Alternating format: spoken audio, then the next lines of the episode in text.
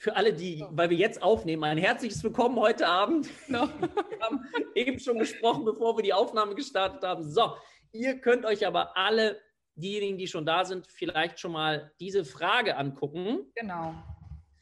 Das war nämlich die erste Frage, die es dort gab. Also, welche der folgenden Aussagen zu Bindungsstörungen nach ICD-10 treffen zu?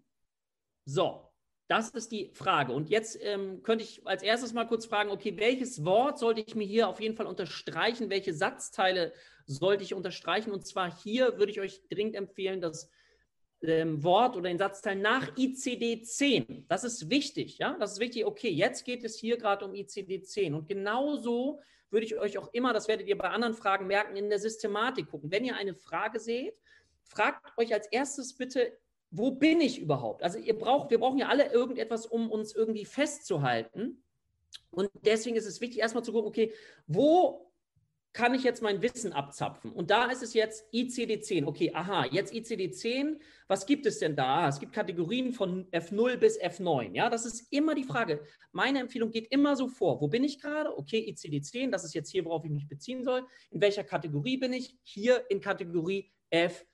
9. Okay, und jetzt gehen wir das mal ganz kurz durch. Also, erstens, die reaktive Bindungsstörung wird von anhaltenden und ausgeprägten kognitiven Defiziten, die denen des Autismus vergleichbar sind, begleitet. So, was würdet ihr dazu sagen? Ganz kurz, ich mache es nachher schneller, Heike, nicht, dass du dich wunderst. Ähm, du sagst mir dann Bescheid, wenn ich dann, ähm, alles gut, du sagst mir Bescheid, wenn ich dann klicken soll, dann wird die ähm, Antwort nochmal fett. Okay, gut. Aber erstmal so, was, ich will mal ganz kurz gucken, ob wir es auch interaktiv ja. hinbekommen. Ist Antwort A, was sagt ihr dazu? Falsch oder richtig? Haut mal kurz rein, dass ich gucken kann, dass wir so ein bisschen Interaktion auch mit euch vielleicht hinbekommen. Ist er, nee, ihr sollt nicht gleich die Antwort sagen, ihr sollt mir nur mal sagen, ob erstens jetzt falsch ist oder richtig. So, da warte ich noch mal ganz kurz, damit wir kurz ein Gefühl dafür bekommen. Oh, ihr lieben Leute, ist diese erste Aussage richtig oder falsch? Dann darf ich euch doch ein bisschen helfen vielleicht. So, also erstmal kann ich euch sagen, diese Aussage ist falsch.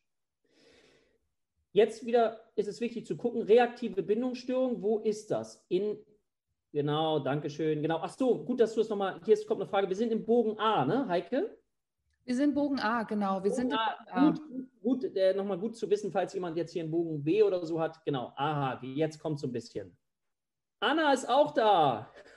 Schön, herzliche Grüße, Anna. So, also falsch, reaktive Bindungsstörung. Jetzt gucken wir als erstes und überlegen uns, wo finden wir das. Ich hoffe, ihr habt alle euer Buch, ups, so hier, ICD-10, euer Buch, was möglichst so angebissen aussieht, dabei.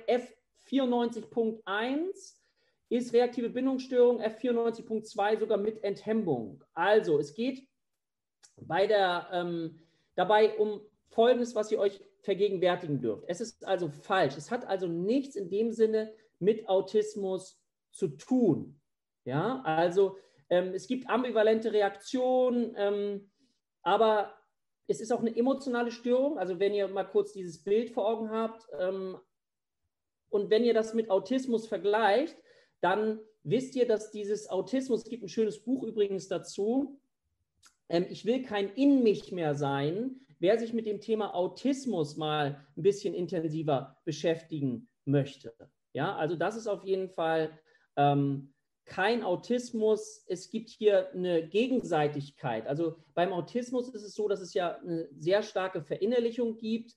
Ähm, das wisst ihr wahrscheinlich. Es gibt nicht so eine soziale Ansprechbarkeit. Das ist bei der ähm, reaktiven Bindungsstörung anders, weil es natürlich zu ähm, auch Aggressionen kommen kann und allem, was dazugehört, Überempfindlichkeit etc. Aber es ist schon interessant, auch gerade für diejenigen, die in der mündlichen Prüfungsvorbereitung sind, zu gucken, okay, wo könnte es eine Differentialdiagnose sein? Ja? Hm, Gehen wir mal zu zweitens. Ihr könnt, wenn ihr wollt, auch immer eine Frage stellen. Ja, welche der folgenden Aussagen zur Bindungsstörung treffen zu? Zweitens, zur klinischen Leitsymptomatik der reaktiven Bindungsstörung gehören repetitive und stereotype Verhaltensmuster. Das ist auch falsch. Warum? Weil das wäre dann das Typische für Autismus. Ja? Also dieses typische repetitive, also sich wiederholende und stereotype Verhaltensmuster, das ist das, was wir dann eher auch beim Autismus finden würden. Ja? Drittens, wichtig ist die diagnostische Abgrenzung von tiefgreifenden Entwicklungsstörungen nach ICD-10. Ja, das ist nachvollziehbar, dass das richtig ist, denke ich, weil es ist eben schon eine interessante Differentialdiagnose zum Thema Autismus. Okay, das ist auch nochmal wichtig. Dass drittens, ich denke, das ist nachvollziehbar. Viertens, die reaktive Bindungsstörung tritt meist im Kontext von Vernachlässigung oder Misshandlung auf. Ja, das ist richtig. Und das findet ihr dann auch wirklich im ICD-10, wo dann direkt drin steht, das Syndrom tritt wahrscheinlich als direkte Folge schwerer elterlicher Vernachlässigung, Missbrauch oder schwerer Misshandlung auf. Ja, also das ist nochmal wichtig. Das kann man dann direkt auch im ICD-10 nachlesen. So wieder die Systematik. Wo bin ich? ICD-10, F9, wo F9 und was steht da drin? Das heißt, es lohnt sich eben, das auch ein bisschen spezifischer zu lesen. Okay. Und dann Beginn vor dem Alter von fünf Jahren. Das ist auch richtig. Das findet ihr dann im ICD-10 im Kriterium A, Beginn vor dem fünften Lebensjahr. Und damit ergibt sich dann folgende Aussage, die richtig ist, wenn wir das nochmal hier zusammenfassen, und zwar die Aussage E, genau, nur die Aussagen 3, 4 und 5 sind richtig. So. Und was ich jetzt total spannend finde, ist, wenn ihr jetzt auch sagt, hm,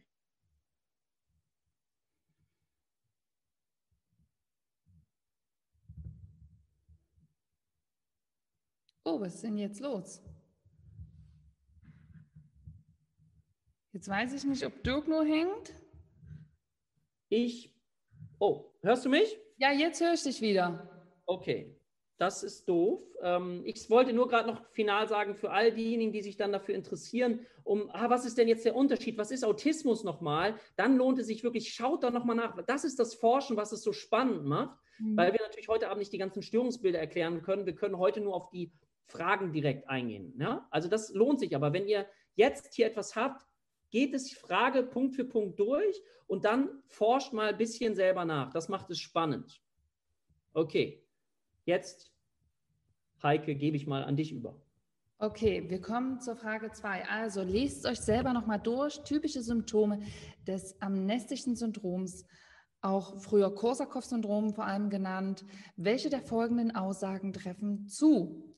So, jetzt einfach nochmal lesen und überlegen, was könnte jetzt die Antwort für euch sein? Und da beginnt schon mal folgende Aussage. Und zwar müssen wir ja hier schon mal gucken. Ähm, hier steht da, welche der folgenden Aussagen treffen zu. Also hier geht es schon wieder darum, richtig zu lesen. Und hier seht ihr, es muss mindestens zwei Antworten stimmen. Drei Antworten gibt es generell bei den schriftlichen Prüfungen nicht. Daher immer, entweder steht da trifft zu, dann wisst ihr, es ist einer von den Symptomen oder treffen zu, dann müssen es zwei sein. Also hier nochmal der Hinweis, schön, ordentlich und gut immer lesen. So, und jetzt sehen wir akustische Halluzinationen, Zeitgitterstörungen, erhöhte Vigilanz, Augenmuskellähmung und Beeinträchtigung des Kurzzeitgedächtnisses. Wir können beim amnestischen Syndroms ich würde jetzt sozusagen das ein bisschen zügiger machen. Der Dirk hat jetzt die erste Variante mal sehr ausführlich gemacht, damit wir heute auch noch gut vorankommen. Und ähm, genau. Also beim amnestischen Syndrom ist es generell so, stehen die Störungen des Kurzzeitgedächtnisses im Vordergrund und im Mittelpunkt. Also da könnt ihr sehen, dass jemand, der Alkoholiker war, der aufgrund von dem häufigen Alkoholkonsum ähm, hat er sozusagen solche Störungen, dass er neue Informationen nicht mehr gut abspeichern kann.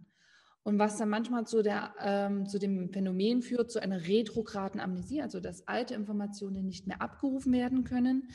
Und gleichzeitig besteht aber auch dort die Tendenz, ähm, das entstehende Gedächtnislücken, die er ja auch merkt, dann mit neuen, erfundenen Geschichten zu füllen. Dafür ist der Fachbegriff Konfabulationen. Das habt ihr vielleicht schon mal gehört. Manchmal wird auch nach dem Fachbegriff gefragt in den Prüfungen. Also können wir hier davon ausgehen, dass es zu Zeitgitterstörungen kommt und vor allem zur Beeinträchtigung des Kurzzeitgedächtnisses. Das sind die Hauptsymptome, also mit die Hauptsymptome des amnestischen Symptoms. Also generell können wir nochmal sagen, ähm, beim amnestischen Syndrom müssen ähm, Gedächtnisstörungen in zwei Bereichen vorliegen, also vor allem im Kurzzeitgedächtnis oder die verminderte Fähigkeit, sich an vorangegangenen Informationen zu ähm, erinnern. Und es darf aber dort keine Störung ähm, vorliegen, zum Beispiel, ähm, dass das Immunitätsgedächtnis betroffen ist. Also das würde so das Ultra-Kurzzeitgedächtnis betreffen. Das darf dann natürlich nicht gestört sein oder auch eine Bewusstseinstrübung liegt beim amnestischen Syndrom nicht vor. Genau, sondern zusätzliche Merkmale sind halt diese Konfabulation und affektiven Veränderungen. Gibt es irgendwelche Kommentare, Dirk? Du hast nebenbei das verfolgt. Ähm, ich, nicht sehe nur, dass die fleißig sagen, äh, dass B und E richtig ist. Vielleicht nochmal eine Frage von mir ganz kurz. Wo kommt Korsakow eben häufig vor? Das heißt beim Thema Alkohol auch und manchmal nennt man das Korsakow-Demenz. Und jetzt nur, damit ihr es euch platt merken könnt, da hat sich dann möglicherweise jemand dumm gesoffen. Das ist weiß, es ist sehr hart, aber man kann es sich manchmal, ihr wisst ja, Lernen funktioniert so, wenn man sich manchmal so ganz platte Sachen einfach merkt dass man dann diesen Begriff zuordnen kann und dann wiederum weiß, okay, da hat sich jemand dumm gesoffen, okay, mit welchen Symptomen könnte das einhergehen, ja? Also nur fürs Lernen, das würden wir nicht so aussprechen, ja. aber fürs Lernen ist es manchmal ganz gut, wie ich finde. Genau, ja, das trifft es auch. Genau, super. Okay. Wenn ihr, wie gesagt, Fragen habt ähm, oder Kommentare, schreibt das ruhig rein. Ich gucke immer mal so ein bisschen drauf. Ihr könnt immer auch. mit. Ja. Ich wollte gerade sagen, ihr könnt mitraten, aber raten sollt ihr ja gar nicht mehr. Ihr sollt durch Wissen glänzen. Heute richtig wählen.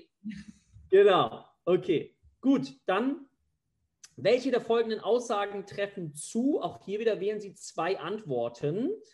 Symptome einer schweren depressiven Episode ohne psychotische Symptome nach, wieder ist es ICD-10, ja, sind. Und dann findet ihr welche. Also, wichtig jetzt wieder kurz die Frage anschauen. Okay, schwere depressive Episode, was ist hier wichtig? Ohne psychotische Symptome. Also, wo sind wir? Wir sind, wieder welche Schublade machen wir innerlich auf?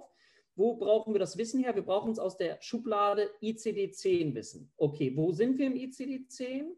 Wir sind in der Kategorie F3 bei den affektiven Störungen. Okay, ICD-10 F3 affektive Störungen. Und da sind wir jetzt bei der Depression. Und ihr kennt hoffentlich alle leichte, mittel und schwere depressive Episoden. Und dann gibt es noch diesen Begriff mit oder ohne psychotische Symptome. Ich hoffe, ihr wisst jetzt, was psychotische Symptome schon sind. Ansonsten wäre das jetzt wichtig aufzuschreiben. Und es gibt diesen Begriff mit oder ohne somatisches Syndrom. Da sage ich doch liebevoll meinen Schülern immer, damit ihr das wirklich so auswendig lernt, das somatische Syndrom gehört zur Depression. Ja, das ist ein Schüttelreim. Das somatische Syndrom gehört zur Depression. Warum ist das so wichtig? Das ist wichtig, damit ihr es nicht verwechselt mit den somatoformen Störungen. So, das mal ganz kurz. Also, und jetzt gehen wir es mal ganz kurz durch. Ich und man kann noch mal kurz zum somatischen Syndrom noch mal kurz einwerfen. Bei einer schweren Depression, also einer schweren depressiven Episode, ist immer das somatische Syndrom mit dabei. Das könnt ihr euch auch gleich merken. Sehr gut. Hätte ich sogar noch gesagt. Aber das ist also. also okay, und jetzt gehen wir das durch. Also, jetzt gucken wir uns diese Begriffe an. Das sind ja ähm, Begriffe, jetzt Gedankenausbreitung, wo kommt das denn her? Was ist denn das für ein Begriff? Da müsst ihr jetzt sozusagen auch an die Symptome und auch an den psychopathologischen Befund denken. Und jetzt wisst ihr vielleicht, das würde ich gerne mal reinschreiben und da warte ich gerne zehn Sekunden auf. Was ist denn eine Gedankenausbreitung? Nicht erklären, sondern nur welche Kategorie? Könnt ihr mir das einmal kurz, könnte das jemand reinschreiben? Das würde mich interessieren, ob ihr das wisst. Dann, wahrscheinlich muss ich immer zu lange warten, deswegen können wir das heute wahrscheinlich nicht so interaktiv machen. Aber vielleicht, ich warte noch mal sieben Sekunden. Zählst du mit, Heike? Ist immer mit fünf Sekunden Verzögerung. Ja, ja, genau. Deswegen frage ich, ob ja. jemand. Jawohl, Carola, ich danke dir. Das hat gut funktioniert. Genau, das ist eine Ich-Störung. So, was ist eine Gedankenausbreitung? Alle können meine Gedanken lesen. Ich habe das Gefühl, dass meine Gedanken eben ist eine Ich-Störung. Alle können meine Gedanken lesen. Genau, hier steht es schon. Wo kommt es vor? Victoria hat es mitgemacht. Genau, typisches Vorkommen, Schizophrenie. Okay. Sehr gut, sehr gut, ihr seid gut drauf, sehr gut. Schuldgefühle, ja, ICD-10, könnt ihr jetzt wieder überlegen, wo steht das? Das steht ähm, in den Symptomkomplex C2 bei auch der leichten depressiven Episode, findet ihr das. unbegründete, unbegrü unbegründete, unbegründete Selbstvorwürfe oder ausgeprägte unangemessene Schuldgefühle. Ja? Also die Schuldgefühle können bei leicht, mittel oder auch schwer vorkommen. So, gehen wir weiter. Psychomotorische Hemmung.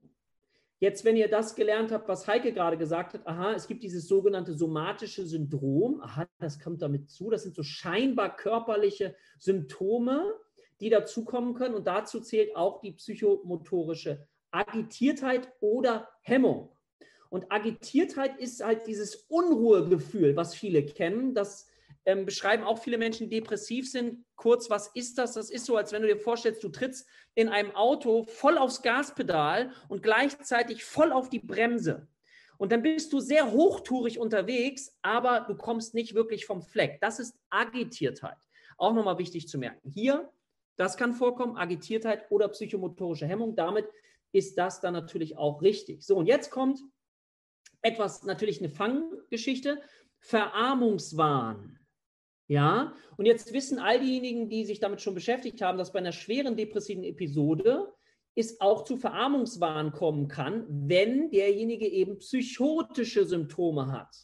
Weil der Verarmungswahn ist ein psychotisches Symptom. Ja, deswegen ist es nochmal ganz wichtig, dass ihr das wisst. Und Jetzt wäre dann die Frage für euch, das gehen wir nicht weiter darauf ein, was könnten denn für Warnthemen überhaupt vorkommen bei der Depression? Ein Beispiel ist hier Verarmungswahn, das heißt, dass ich das Gefühl habe, ich verarme wirklich. Gut. Und dann das letzte, anhaltende Halluzinationen. Ja, genau, das sind auch psychotische Symptome. Damit ist es dann auch falsch, kann aber vorkommen. Das ist nochmal wichtig, das wissen viele nicht. Es kann bei einer schweren depressiven Episode mit psychotischen Symptomen kann es auch zu solchen Symptomen kommen. Ja, das ist nochmal wichtig für euch. Findet ihr dann in der Kategorie F32.2 zum Beispiel, F32.3, da könnt ihr das dann nochmal alles so ein bisschen tiefer gehen, nachlesen. So, einmal die Lösung nochmal präsentieren. Das macht Heike, genau. Ach, schön, wie du das. Genau. Ich denke, dazu gibt es mal keine Fragen. Ansonsten, wie gesagt, schreibt ihr rein. Sehr gut. Wir sind gespannt, nochmal zu hören, ähm, was ihr denkt, was noch Warnthemen sein könnten bei einer Depression. Was wisst ihr da schon? Was sind die typischen Warnthemen? Schreibt es einfach nochmal in die Kommentare rein. Genau, dann gucken wir gleich nochmal. Noch mal mit überprüfen und dann können wir das gleich nochmal, wenn wir es dann gelesen haben, auch nochmal ein bisschen was dazu sagen. So, jetzt kommen wir zu den nächsten. Welche der folgenden Aussagen zum unterschiedlichen Vorgehen von Psychoanalyse und Verhaltenstherapie treffen am ehesten zu? So, und hier seht ihr die Antwortmöglichkeiten. Und hier steht zum Beispiel da, in der klassischen Psychoanalyse wird überwiegend gegenwartsbezogen gearbeitet. So, das muss ich jetzt direkt fragen. Ist das richtig oder falsch? Gegenwartsbezogen. Ah, die schreiben jetzt alle noch den Wahn hin, das ist schon mal gut.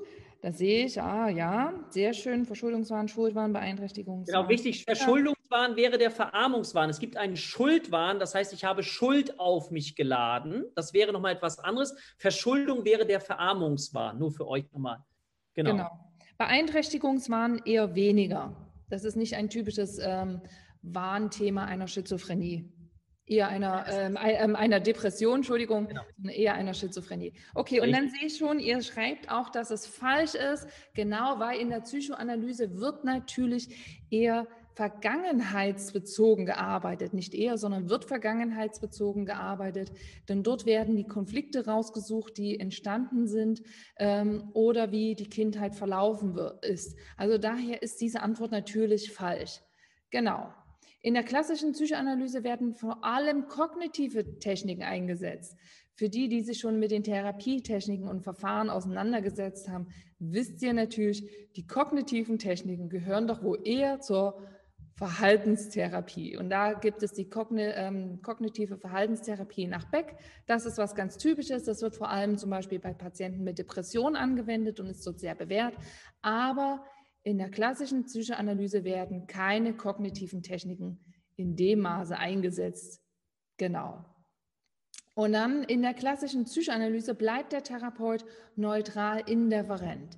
Die Psychoanalyse ist so das typische Verfahren von früher, dass der Patient auf einer Couch liegt, ja, wenn ihr auch da vielleicht an Freud denkt und der Therapeut sitzt entweder ein Stück daneben oder ein bisschen versetzt und der Therapeut bleibt neutral. Er bleibt sozusagen wie eine, ähm, wie kann man denn sagen, wie ein weißes Blatt, was neue Informationen aufnimmt und wie ein Spiegel, was es auch wieder zurückgeben kann. Also er bleibt neutral. Genau, und arbeitet ja in dem Moment auch mit den ähm, Übertragungen und Gegenübertragungen, die von dem Patienten kommen. Genau. Und dann in der kognitiven Verhaltenstherapie geht es um beobachtbares Verhalten. Ja, da können wir sagen, dass natürlich das Verhalten in der Therapie beobachtet wird, in der Verhaltenstherapie, dass durch Rollenspiele auch nochmal was geändert wird. Da kommen ja auch viele Rollenspiele mit zum Einsatz. Also diese Antwort ist richtig und Ziel der kognitiven Verhaltenstherapie ist unter anderem eine Verbesserung des Selbstmanagements. Klar, weil viele haben, sind gar nicht mehr handlungsfähig und ähm, fühlen sich auch sehr selbstunsicher und das ist natürlich auch ein Verfahren der Verhaltenstherapie, das zu verbessern und haben dann verschiedene Techniken, die die dafür anwenden oder auch verschiedene Bögen, die die Patienten damit bekommen, womit sie dann nochmal was in der Hand haben, was ihnen gut helfen soll, im Alltag gut damit zurechtzukommen. Genau, da haben wir es schon. Und nochmal für euch ein ganz kleiner Tipp.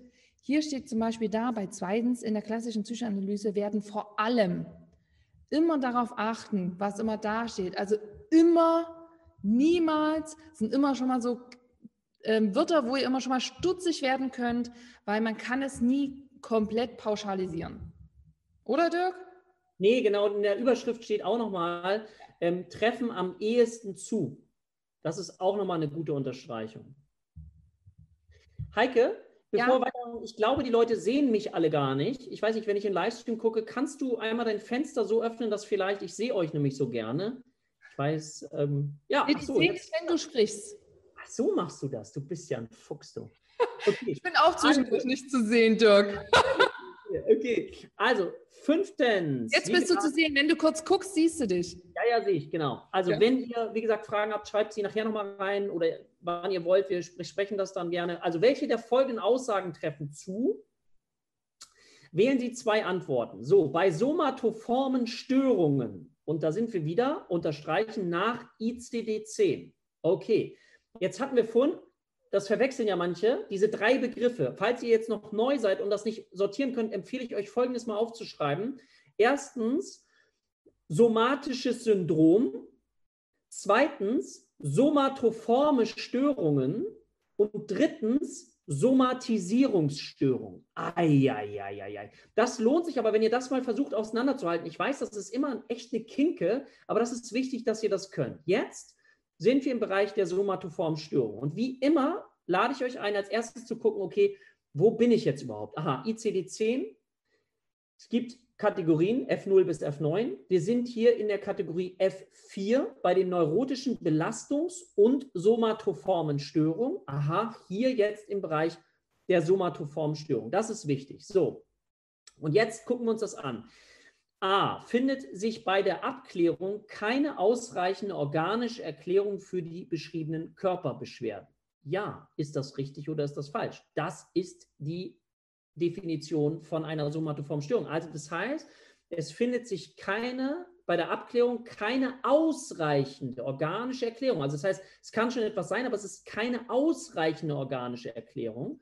Und deswegen sprechen Mediziner, ich finde, das klingt dann auch immer ganz gut, davon, dass nicht ähm, anatomisch etwas betroffen ist beim Menschen. Also wir können keine Veränderung von anatomischen Strukturen feststellen, sondern ähm, die Systeme sind in ihrer Funktion betroffen, in ihrer Funktionalität. Ja, und das ist ein Unterschied. Anatomisch ist alles in Ordnung, aber funktionell gibt es natürlich trotzdem oder kann es eben Beschwerden geben.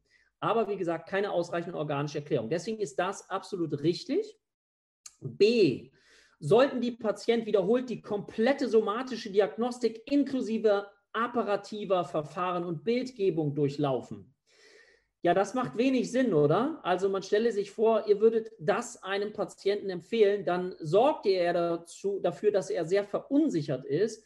Und dann lauft ihr natürlich Gefahr, dass jemand möglicherweise sogar noch sowas wie eine hypochondrische Störung entwickelt. Ja, also eine hypochondrische Störung, der geht immer wieder zum Arzt, kriegt kurz berichtet, dass alles in Ordnung ist, aber das hält nur kurz an, diese Beruhigung, und dann geht er immer wieder hin. Also das auf keinen Fall, also ist falsch.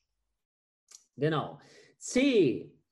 Achso, äh, genau. C. Besteht häufig eine Komorbidität mit depressiven Störungen. So, wenn ihr das jetzt nicht wissen würdet, stellt euch vor, ihr seid in der Prüfung und ihr wisst es nicht. Jetzt versucht doch mal transfertechnisch zu überlegen, könnte da ein Zusammenhang bestehen, ja oder nein?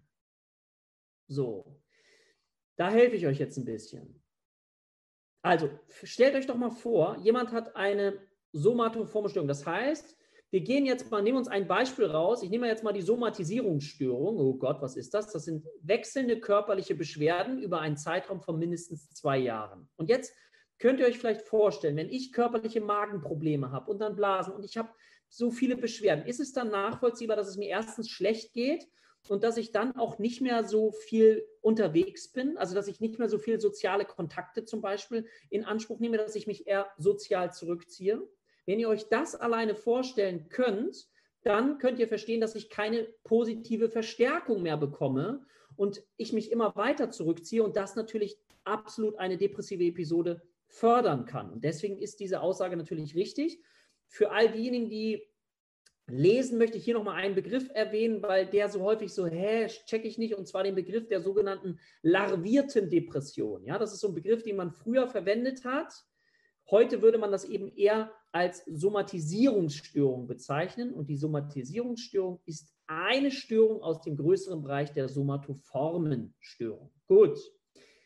D. Spielen soziale Faktoren keine Rolle? Ja, doch, natürlich. Wer in positiver Gesellschaft ist, das kennt jeder vielleicht, der vergisst auch mal seine Beschwerden. Wenn ich mich richtig gut aufgehoben fühle im Freundeskreis, wissen wir aus ganz vielen Studien, haben diese Menschen überproportional weniger Schmerzempfindung. Deswegen ist es so wichtig und deswegen haben wir heute auch therapeutisch ein bio-psychosoziales Weltbild. Wir wissen, dass Freundschaften, soziale Beziehungen unglaublich wichtig sind. Das ist uns psychisch, aber auch körperlich besser geht. Das sehen auch viele gerade in den jetzigen Zeiten. Ja?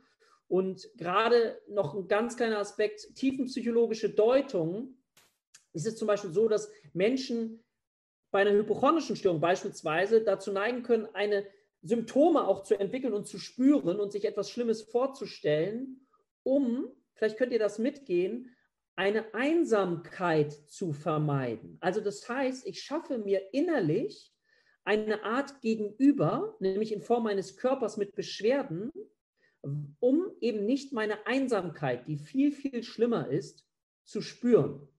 Dazu habe ich auch ein YouTube-Video gemacht. Geht gerne mal zu YouTube. Das, da geht es um das Thema Krankheitsgewinn. Da erkläre ich das ein bisschen ausführlicher, wen von euch das interessiert. So.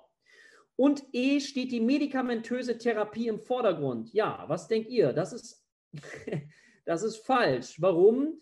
Psychotherapie steht hier natürlich im Vordergrund und trotzdem ist es schwierig, weil die, wenn die Patienten zu euch kommen, könnt ihr euch vielleicht vorstellen, dass die häufig auch Missbrauch mit Medikamenten haben. Ibuprofen nehmen die ohne Ende, damit sie diese Beschwerden nicht mehr haben. Was macht Ibuprofen mit dem Magen? Wisst ihr auch, das greift dann wiederum den Magen an. Das ist eher so den Teufelskreis. Das heißt, medikamentöse Therapie steht nicht im Vordergrund. Wenn, dann guckt man auch, ob eben eine Komorbidität da ist, die Depression zum Beispiel, und würde dann auch in den Richtung, in den Bereich Antidepressiva gehen. Ja, das wird dann schon gegeben. Aber das ist hier falsch, so dass wir auflösen können. Und zwar sieht man es hier genau.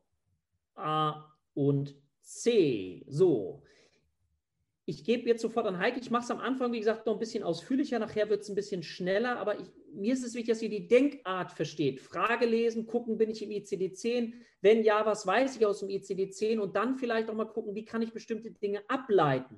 Also wie hier bei C, kann ich mir das vorstellen? Wo könnte das Sinn machen? Das ist, ich liebe das halt Transfer. Ich mein, bin ja nicht so ein Freund von reinem Auswendiglernen. Das wissen viele. So, Heike, jetzt gebe ich an dich wieder. Okay, dann ähm, kommen wir jetzt zur folgenden Frage. Welche der folgenden Aussagen treffen zu? Wählen Sie zwei Antworten. Störungen der Affektivität bei Schizophrenie sind Ambivalenz, Haltungsstereotypen, Manierismen, Parathymie oder akustische Halluzinationen. So, das geht ja jetzt wieder ziemlich schnell. Da könnt ihr einfach mal sagen, was ihr denkt, was eure Antwort, was die Antwort ist. Könnt ihr einfach mal in den Chat reinschreiben. Ich glaube, da seid ihr ganz schnell drin. Und wir können erstmal generell sagen, bei Schizophrenie leiden halt viele unter dem Gefühl, hin und her gerissen zu sein, weil die ja so viele Themen auch haben, die die alltäglich beschäftigen, sei es extremes Misstrauen, ähm, dann werden vielleicht auch noch ähm, die Familie mit ins Warnsystem eingebaut, ne, wo sie sozusagen denken, Mensch, die ähm, will mir was Schlechtes, aber merken eigentlich auch, nee, eigentlich war es doch bis dato eine gute Person und die hat mir gut geholfen oder hat mir gut getan. Das heißt, da kommen wir schon mal zum Thema Ambivalenz. Die sind ambivalent. Die wissen nicht so richtig, ähm, ob sie sich jetzt gut fühlen sollen, ob sie schlecht fühlen sollen. Ne? Also die können es selber schon ganz schwer einordnen. Also neben den anderen Themen, mit denen die sich ja beschäftigen, ist das zusätzlich natürlich auch nochmal eine Belastung. So kann man das auch ruhig sehen. Und Haltungsstereotypen, das gehört doch dann wohl eher zur Psychomotorik. Ne? Ich denke, das wisst ihr. Und das Manierismen, ja, was war das denn eigentlich nochmal? Dirk, ne? Was war denn das nochmal? Manierismen. Genau. Was war das denn nur? Ich weiß es nicht. So, extreme Bewegungen, ja, ähm, verschnürgelte Bewegungsabläufe, also die wirken auch komisch in ihren Bewegungen und für die Schüler, die letzte Woche in der Lerngruppe waren, die haben sich nämlich gefreut, weil ich mit denen die Lerngruppe gemacht habe und wir hatten einen Patienten mit einer hebephrenen Schizophrenie, wo auch das Manierismen ein Symptom ist und haben dann erlebt, wie die Heike da die ganze Zeit sich etwas stärker artikuliert hat oder auch das Gesicht ein bisschen mehr bewegt hat. Aber ist das was, was die Affektivität betrifft? Oder ist es eher etwas, was die Psychomotorik betrifft? Und das können wir hier natürlich ganz klar sagen, es ist die Psychomotorik. Ja, weil es ist sozusagen etwas, was im Körper abläuft, aber was nichts mit den Gefühlen zu tun hat, mit der Affektivität des Patienten. Dann kommen wir zur Parathymie. Ja, die Parathymie. Ähm, das ist nämlich gar nicht so einfach, weil da können wir sagen, das ist ein inadäquater Affekt, also ein eine Emotion, die nicht passt zu der Situation, die gerade stattfindet. Da können wir zum Beispiel mal für euch als Beispiel, dadurch könnt ihr euch das ganz gut merken, das Beispiel nehmen. Es ist die Beerdigung, ja, es ist eine sehr traurige Beerdigung vielleicht auch, und jemand fängt an, lauthals loszulachen. Ja, also hier haben wir sozusagen lacht los, ist heiter. Hier stimmt das Gefühl mit dem, was nach außen kommt, nicht überein. Und da spreche ich nicht davon, dass derjenige gerade Heiterkeit empfindet oder dem gerade zum Lachen zumute ist. In keinster Weise. Es kommt sozusagen einfach von unten nach außen so raus, ohne dass er es steuern kann. Und, und den Menschen ist das auch in der Regel dann äußerst unangenehm. Und bei Patienten mit ähm, Schizophrenie, die sind davon auch besonders immer mit betroffen und das merkt man dann auch im Gespräch, dass die von einmal anfangen zu lachen. Ähm, also dass auch das meistens irgendwie nicht gerade zur Situation über, ähm, übereinstimmt. Genau. Und hier steht noch da E, akustische Halluzinationen. Daher immer noch mal lesen. Na klar, bei Halluzinationen denkt man so oft äh, sofort an Schizophrenie, aber hier geht es um die Affektivität der Schizophrenie und da haben akustische Halluzinationen natürlich gerade gar nichts zu suchen. Genau. So, dann haben wir genau. das schon. Also, ja. jetzt genau, jetzt klickt man nochmal an. Also Ambivalenz und Parathymie wären hier die Antworten. Und hier haben, sehe ich auch, dass einige das angegeben haben. Super. Ich sehe, ihr seid schon bestens vorbereitet.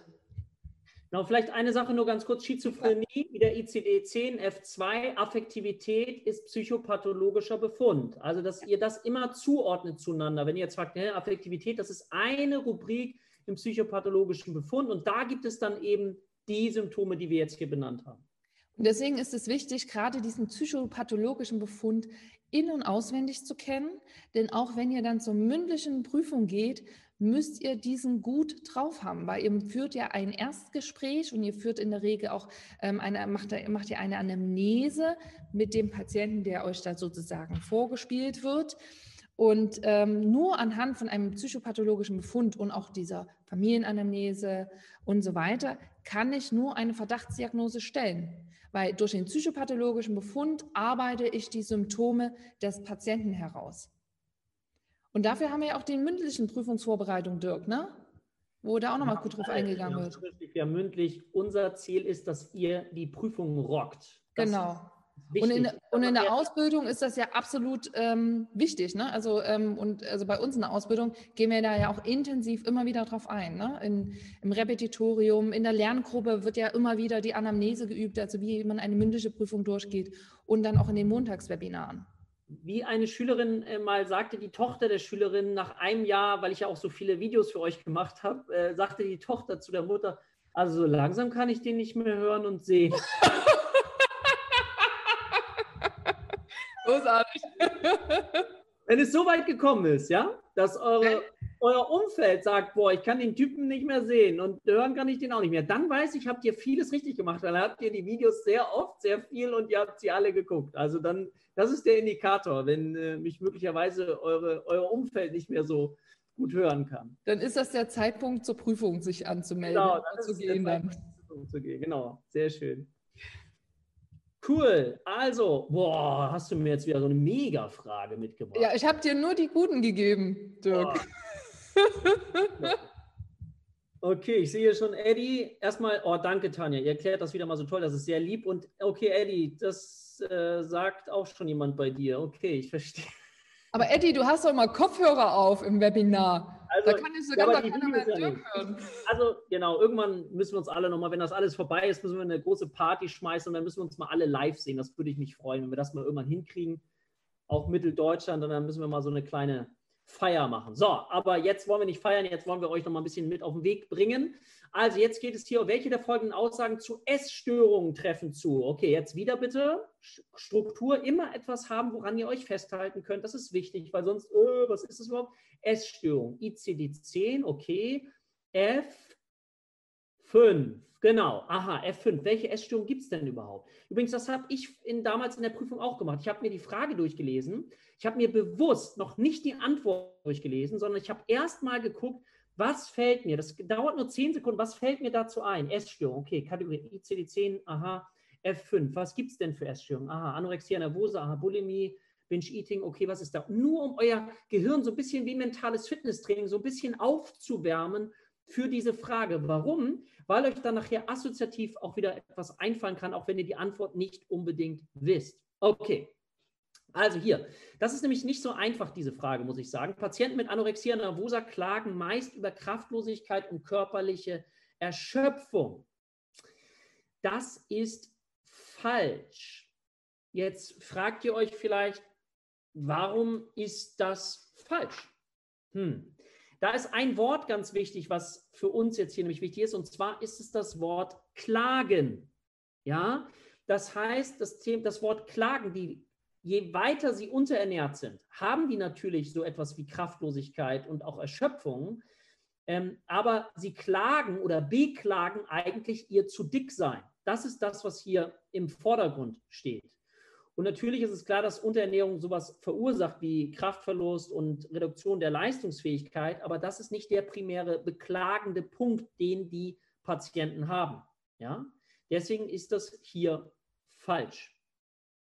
Zweitens, bei einem BMI, also Body Mass Index, kleiner als 18,5 Kilogramm Meter Quadrat bei Erwachsenen spricht man vom Untergewicht. So, das ist richtig, aber auch so eine kleine Falle wieder, weil viele von euch haben vielleicht so diesen, diese Zahl 17,5 Kilogramm Meter Quadrat gelernt und denken jetzt, das ist falsch, aber denkt immer dran, diese 17,5 beziehen sich dann auf ein anorektisches Untergewicht. Ja, also da nochmal bitte die Bereiche lernen, so 18,5 bis 25 ungefähr Normalgewicht und dann fängt das Untergewicht so eben 18,5, ne, das passt dann eben sehr gut rein und 17,5 weniger als 17,5 sind wir dann beim anorektischen. Das werdet ihr jetzt aber nicht mehr vergessen, das weiß ich. Ja? Also das ist das.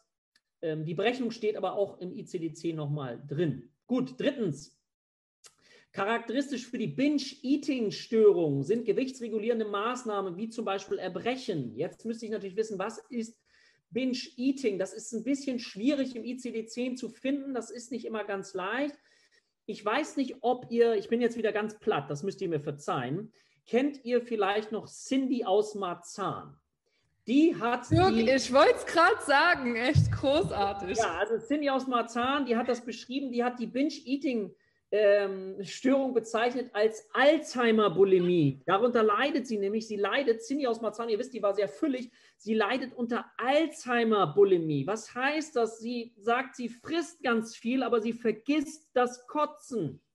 Das ist jetzt bitte, das ist sehr platt. Das ist nur zum Lernen, mache ich sowas, ja die Alzheimer-Bulimie, so kann man sich das aber merken. Ich weiß, dass ihr es so nicht vergessen werdet. Das heißt, ich futter ganz viel, aber ich erbreche nicht, so wie bei der Bulimie. Ja, also deswegen ist das, finde ich, nochmal wichtig zu lernen. Periodische Heißhungerattacken, die es schon gibt, ja, mit diesem Verlust der bewussten Kontrolle über mein Essverhalten. Ja, ich hau mir richtig was rein, innerhalb kürzester Zeit richtig Kalorien, aber, und das ist das Entscheidende, ich führe keine Gegenmaßnahmen durch, wie jetzt zum Beispiel bei der Bulimie.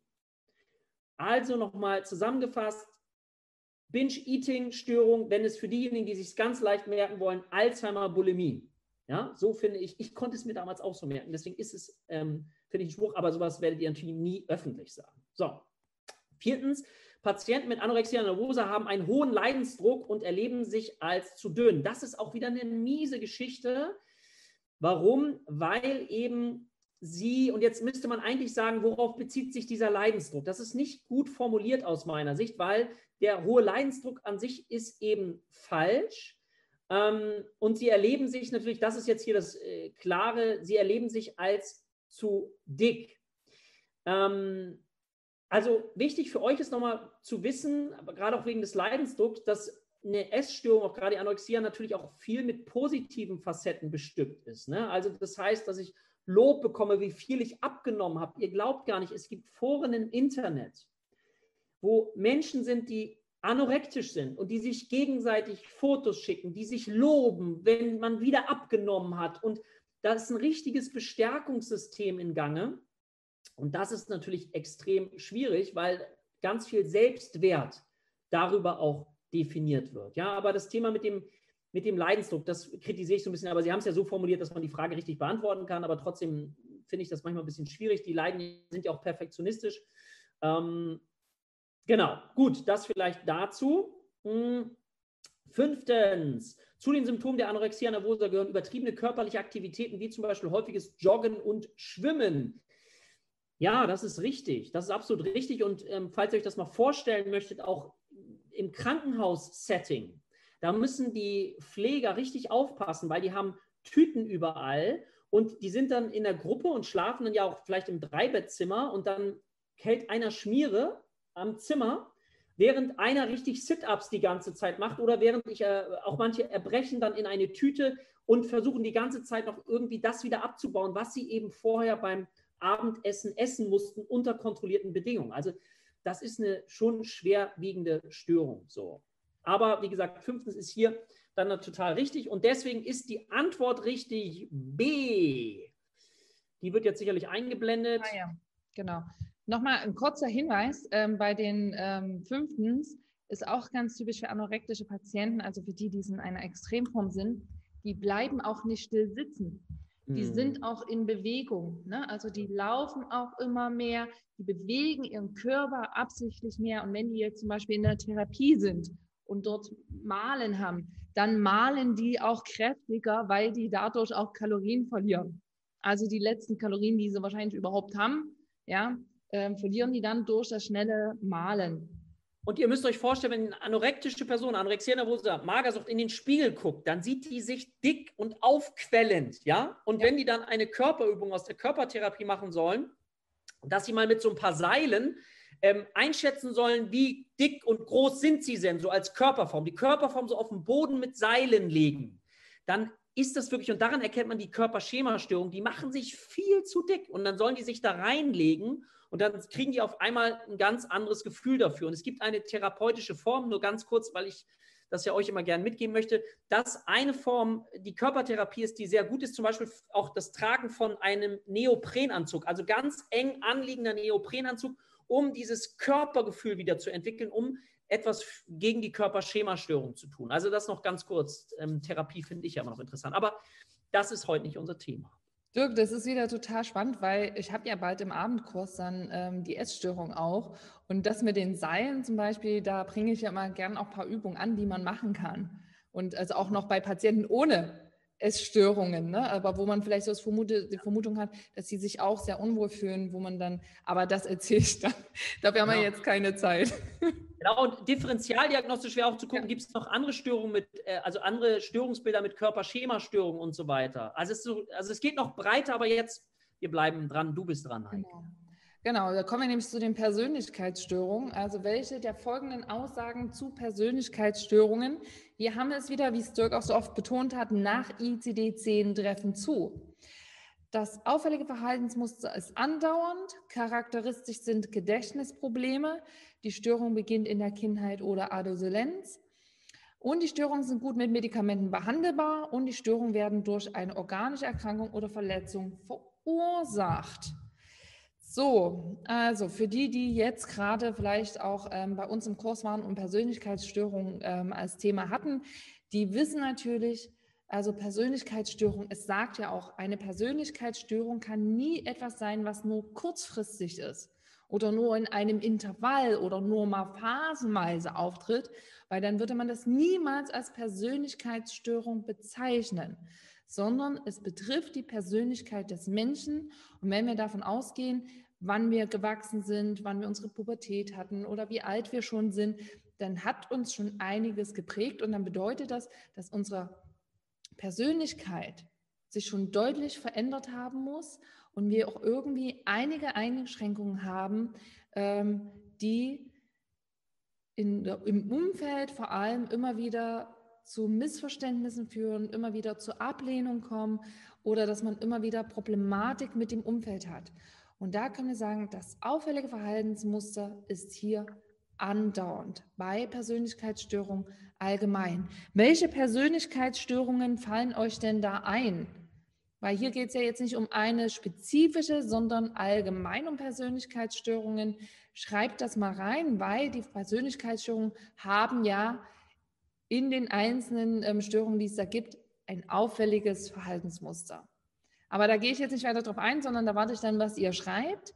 Und die Cracks, aber die Cracks könnten doch sagen, welche Persönlichkeitsstörungen stehen im Anhang des ICD-10s. Das finde ich eine, das ist für die Cracks. Welche steht nicht direkt bei F6 und ähm, genau. welche stehen im Anhang? Vielleicht wisst ja. ihr das auch. Das, äh, genau. Gibt Bonuspunkte hier.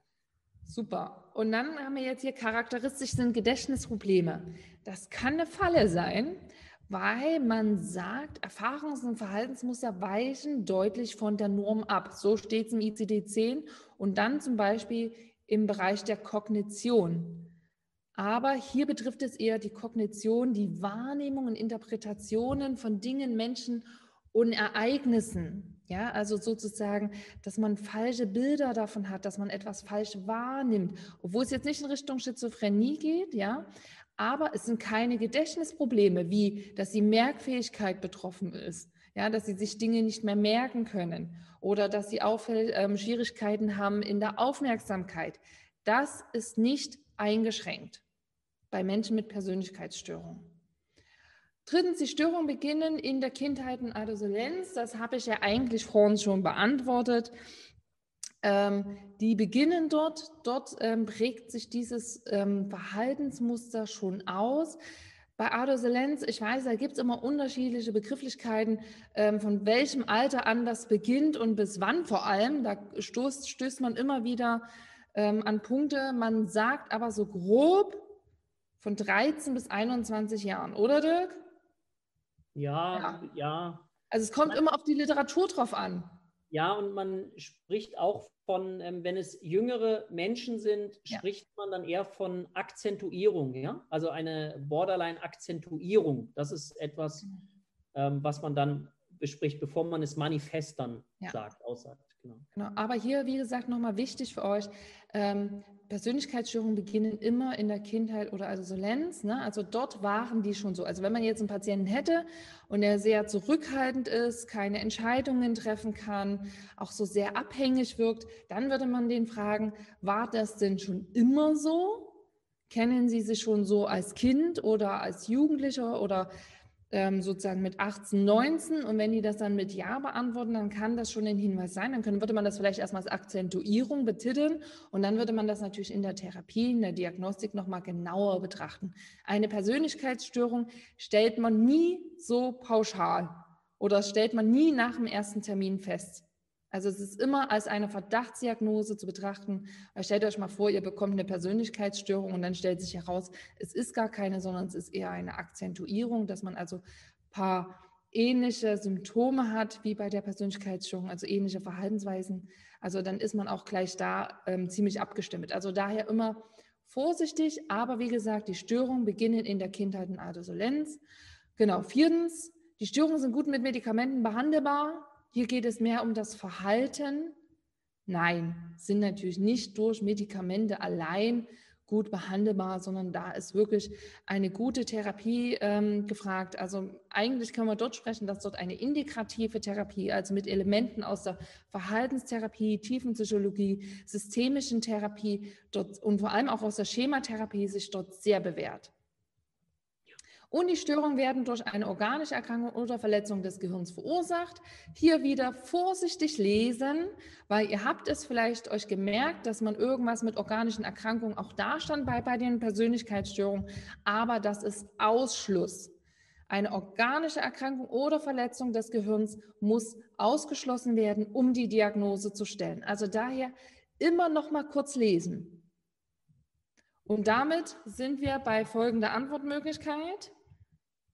A, nur die Aussagen 1 und 3 sind richtig. Und ich sehe hier auch gerade, dass ihr noch ein paar Persönlichkeitsstörungen hingeschrieben habt wie die histrionische Persönlichkeitsstörung, die sich sehr gerne in den Vordergrund stellt und auch so ein theatralisches Verhalten hat. Die Borderline-Störung, ne, weil da würde man immer dieses Schwarz-Weiß-Denken sagen, also die auch manchmal was Manipulatives haben, die ähm, ein Gefühl von innerer Leere besitzen, die Angst davor haben, auch verlassen zu werden und dagegen auch alles tun, ähm, aber auch ganz große Schwierigkeiten haben, Beziehungen zu halten. Genau, und die anderen kastische, die zwanghafte Persönlichkeit, die sehr perfektionistisch, sehr rigide ist. Und da geht es aber bei der anderen klassischen Persönlichkeit nicht darum, dass sie Zwangssymptome hat. Aber da kommen wir vielleicht noch später zu. So. Und die, die die mündliche wollen, die dürfen wir gerne mal reinschreiben, welche denn im Anhang des ICD-10s vorkommen. Wenn man im F6 blättert, findet man die so nicht, aber im Anhang schon und die werden auch immer mal wieder drangenommen. Da gucke ich dann immer mal auf die Kommentare. Gut, dann geht's weiter mit dir, Dirk. Jo. Also neuntens, welche der folgenden Aussagen treffen zu? Zwangssymptome können auftreten bei. Was ist jetzt hier wieder wichtig? Nochmal, ich fange immer wieder an. Okay, es geht um Zwänge. ICD-10, wo sind die? In F4 bei den neurotischen Belastungs- und Somatoformstörungen. Okay, Zwangssymptome. Jetzt ist das entscheidende Wort hier können. Nicht treten immer auf, häufig oder wie auch können. Also eine leichte Form Zwangssymptome können auftreten bei, okay, jetzt geht es einerseits ICD-10, okay, aber jetzt muss ich wissen natürlich, was sind das alles für Störungen, aber jetzt ist die Kategorie, die ihr hoffentlich dann auch gelernt habt, Komorbidität. Das ist das entscheidende Wort, was hier, ne? welche Störung kann noch mit auftreten? Und das wollen wir uns jetzt einmal kurz hier angucken. Und bei Können ist der Raum relativ groß. Ja, ich denke, das ist nachvollziehbar. Ähm, deswegen, ja, Angststörungen. Also, was fällt euch dazu ein? Wieder, okay, welche Angststörungen gibt es denn? Okay, es gibt die Panikstörung zum Beispiel. Da wissen wir, dass 12 bis 48 Prozent eben auch genau noch unter Zwangssymptomen leiden können. Soziale Phobie hängt damit stark zusammen. Ähm, das kann man sich, finde ich, denke ich, auch ganz gut vorstellen. wenn ihr euch immer Folgendes vorstellt, dass Zwang ja auch immer etwas mit Sicherheit zu tun hat. Ja, stellt euch jemand vor, Panikattacken, was hat der? Der hat nicht viel Gefühl von Sicherheit, oder? Also ich finde, man kann sich das so ganz gut erklären und nachvollziehbar finden. So, zweitens, also eins, ja, Angststörung ist richtig. Zweitens, können auftreten. Depressive Episode ist die häufigste Komorbidität, circa 35 bis 78 Prozent. Und hier mache ich euch auf was ganz, ganz Wichtiges aufmerksam, weil das mal in einer anderen Prüfungsfrage äh, kam. Und zwar, wenn wir jetzt über Komorbidität sprechen, ja, dann kann es sein, dass Zwangssymptome eine Komorbidität zu depressiven Episoden haben. Das ist noch für viele nachvollziehbar, oder? Ja, also okay, okay, wenn ich Zwänge habe, kann ich auch depressiv sein. So.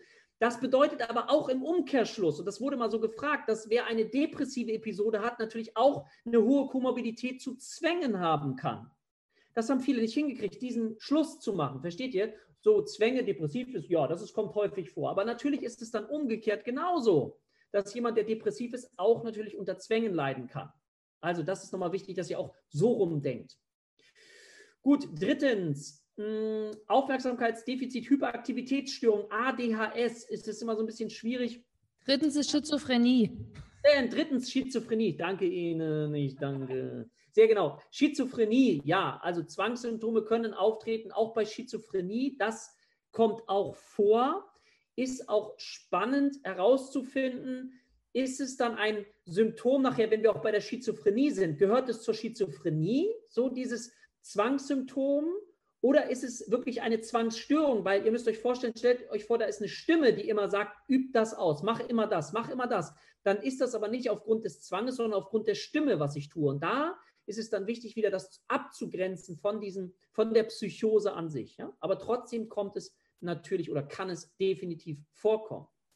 Wenn Gut, wir dann zum Beispiel kurz bei Schizophrenie noch so als kleiner Hinweis an den Vergiftungswahn denken, ne, ähm, dann ist es vielleicht auch für die etwas, wo die dann Zwangssymptome entwickeln, weil die das Obst und Gemüse in einer bestimmten Reihenfolge besonders waschen. Super, genau. Ja? Sehr gut. Also ich, genau, das ist, und das da finde ich, macht so Spaß, mhm. richtig intensiv einzusteigen und zu lernen, um das eben nachher gut auseinanderhalten zu können. Und dann seid ihr nachher richtig gute Diagnostiker und dann habt ihr richtig was drauf. Und das finde ich richtig gut. so.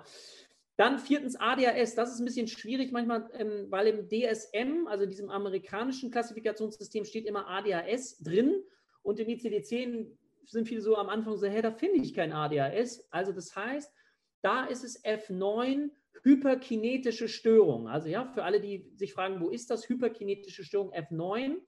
Und ähm, das kann natürlich auch vorkommen. Also man glaubt so, dass ADHS gerade deswegen auch mit Zwängen zusammenhängt, weil die Betroffenen halt häufig ja die Erfahrung gemacht haben von, ihr müsst euch vorstellen, Aufmerksamkeitsdefizit, also Vergesslichkeit, Flüchtigkeitsfehlern und dass das so eine Art kompensatorisches Gegenverhalten ist, unbewusst natürlich, um dann eben das zu kompensieren, was natürlich auch wieder Stress auslösen kann.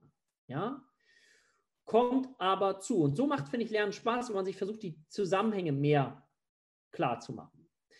Fünftens, Hirntumor. Ja, das ist immer das organische Themen wie ein Hirntumor, das spielt, das müsst ihr immer ausschließen, das müsst ihr immer im Kopf haben. Und natürlich können Zwangssymptome wie alle anderen psychischen Symptome auch, können immer organisch bedingt sein. Und damit, Heike, hilf uns, was könnte hier richtig sein? Wir haben es besprochen, genau, alles. Zwangssymptome können bei allem hier auftreten. Ich hoffe, das ist nachvollziehbar. Ansonsten lohnt sich dann eben nochmal ein bisschen die, sich die Zahlen anzugucken, zu forschen, aha, wie hängt das zusammen? So, wie gesagt, finde ich, macht Lernen Spaß.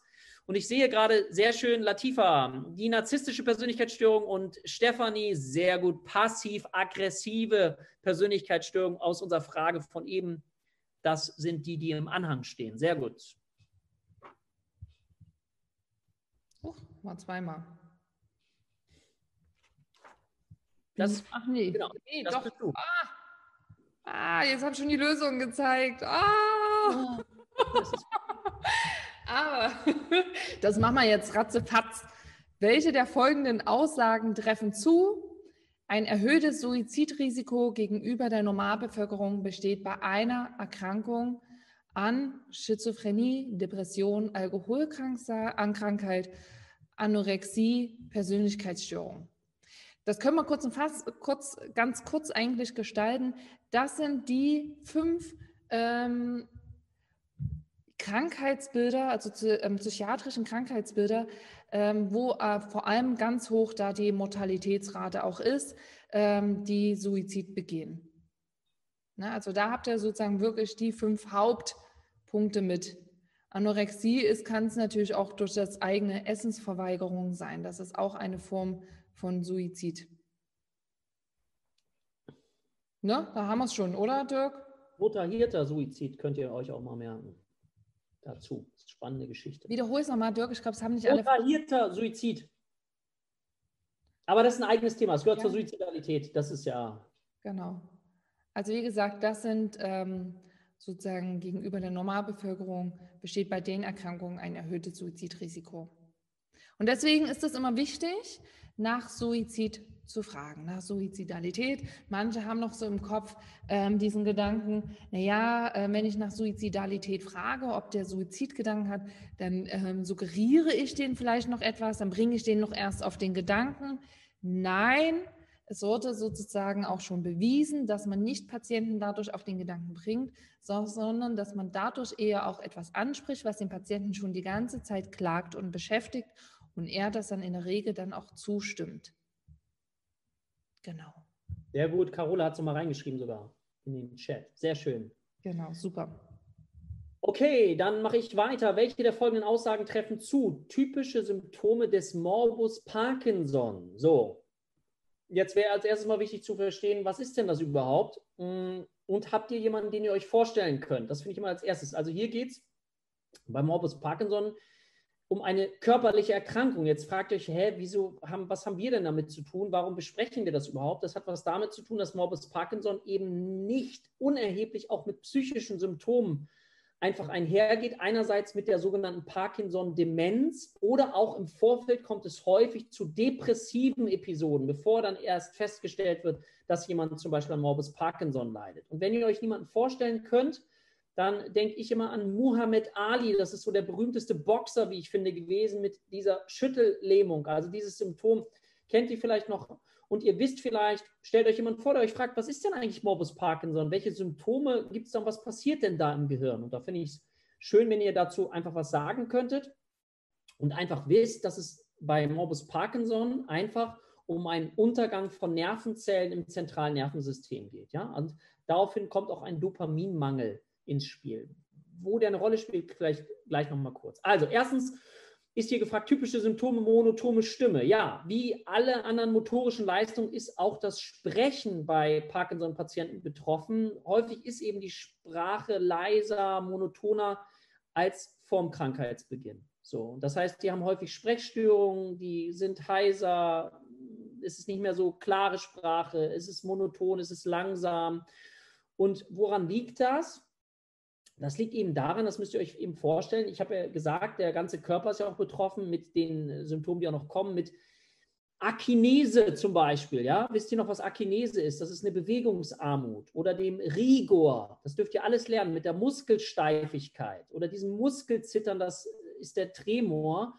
Und das sind alles Muskelgruppen, die beim Sprechen eben auch beteiligt sind. Und so kann man sich das dann wieder ein bisschen herleiten. Und auch wenn ihr euch vorstellt, die Kehlkopfmuskeln und Gesichtsmuskeln, Mundmuskeln sind alle mit beeinträchtigt und damit kann natürlich dann ganz klar auch die Stimme mit betroffen sein. So, das ist also richtig. Ja? Zweitens, Mikrographie. Also, was ist denn eine Mikrographie? Das müsste man natürlich als erstes ähm, sich klar machen. Das ist eine Verkleinerung des Schriftbildes. So. Und ja, habe ich, glaube ich, vielleicht unter erstens auch schon äh, geschrieben gibt es im Netz, wer sich für dieses Thema interessiert, auch so für Mikrografie, es gibt ja Menschen, die sind an ganz kleinen Dingen interessiert, gibt es auch ähm, unter graphologie.ch, da gibt es unterschiedliche Beispiele, wie Parkinson-Patienten schreiben. Also nur mal für euch, graphologie mit f geschrieben.ch, da gibt es interessante Beispiele dafür, falls euch das jemand, jemand interessiert von euch. Ja, drittens, Bewegungsarmut habe ich eben schon erklärt bei dem, was ich vorher gesagt habe. Wie ich finde, Tremor habe ich auch schon erklärt. Dopaminmangel, ja, Dopaminmangel sorgt eben dafür, und das ist auch gleichzeitig die Erklärung, jetzt wird vielleicht hoffentlich nochmal ein Schuh draus für euch, wenn ein Schizophrenie-Patient Neuroleptika nimmt, ja, der kriegt jetzt Neuroleptika, also Antipsychotika. Und jetzt wisst ihr vielleicht noch in der Theorie, also eine Hypothese sagt, dass Schizophrenie einen sogenannten relativen Dopaminüberschuss haben. Parkinson hat zu wenig Dopamin, Schizophrenie hat zu viel Dopamin. Jetzt ganz einfach gesprochen. Also kriegen die Medikamente und knallen den Dopaminspiegel bei Schizophrenie-Patienten runter. Und dann kriegen diese Schizophrenie-Patienten Parkinsonoide Nebenwirkungen mit Zittern. Also so könnt ihr euch das vielleicht erklären anhand von Dopamin, anhand dieses Neurotransmitters und könnt euch merken, aha, Parkinson hat zu wenig, Schizophrenie hat zu viel, dann gibt es Medikamente, dann knallen die den, äh, den Dopaminspiegel runter und dann kriegen die diese Parkinson-Symptome, ja, Nebenwirkungen zum Beispiel Tremor. Gut, auch richtig, ja, also das ist auch richtig. Und dann haben wir fünftens Krampfanfälle. Ja, das kann mal vorkommen, aber es ist nicht typisch. Ja, es können kann vorkommen, aber wie gesagt, sehr äh, selten. Und ein Tremor ist kein Krampfanfall. Ja? Krampfanfälle, vielleicht könnt ihr kurz überlegen, woran ihr denkt. Bei Krampfanfällen, Epilepsie, hoffe ich, dass ihr dran denkt, oder auch ähm, Alkoholentzugsdelir, ganz wichtig. Oder eben beim Thema Dehydrierung, gerade ältere Menschen, die dann nicht genug trinken. Und damit ergibt sich aus dem, was ich gerade gesagt habe, Lösung D. 1, 2, 3 und 4 ist richtig und ich hoffe, ihr könnt es nachvollziehen jetzt. Okay. Dann gehen wir über zur Intelligenzminderung. Welche Aussagen zur schweren Intelligenzminderung nach ICD-10 trifft, trifft zu? Seht ihr, ich lese schon falsch vor. Also hier geht es um trifft zu. Hier schon wieder nochmal lesen. Hier seht ihr nämlich, hier steht da, welche Aussagen zur schweren Intelligenzminderung und nicht allgemein zur Intelligenzminderung Minderung. Und da können wir euch auf jeden Fall sagen, also das müsst ihr auswendig können. Das kommt immer wieder in den schriftlichen Prüfungen dran. Manchmal wird es in den mündlichen Prüfungen, wenn man dann so kurz vorm Ende ist, vielleicht nochmal so eine Frage gestellt. Also daher merkt euch Intelligenzminderung, merkt euch sozusagen die Zahlen dafür. Und hier fangen wir mal an. Der IQ, Intelligenzquotient, liegt unter 20. Ist das richtig oder falsch? Das wäre falsch, weil da sage ich es euch gleich, könnt ihr euch gleich merken, das ist die schwerste Intelligenzminderung. Unter 20 ist es die schwerste. Früher gab es auch den Begriff Idiotie. Der IQ liegt im, ähm, liegt im Bereich zwischen 20 und 34. Da kann ich eigentlich schon auflösen. Ja, das ist hier richtig, denn hier spricht man von einer schweren Intelligenzminderung. Ja, 20 bis 34 ist die schwere Intelligenzminderung. Das findet ihr im Kapitel F7 übrigens und da wäre es dort die F72. Und der IQ liegt im Bereich zwischen 50 und 69. Das wäre eine leichte Intelligenzminderung. Und der IQ liegt im Bereich zwischen 70 und 84. Da spricht man von einer Lernbehinderung. Und der IQ liegt im Bereich zwischen 85 und 115. Das ist die ähm, durchschnittliche ähm, Intelligenz, aber das ist keine Intelligenzminderung.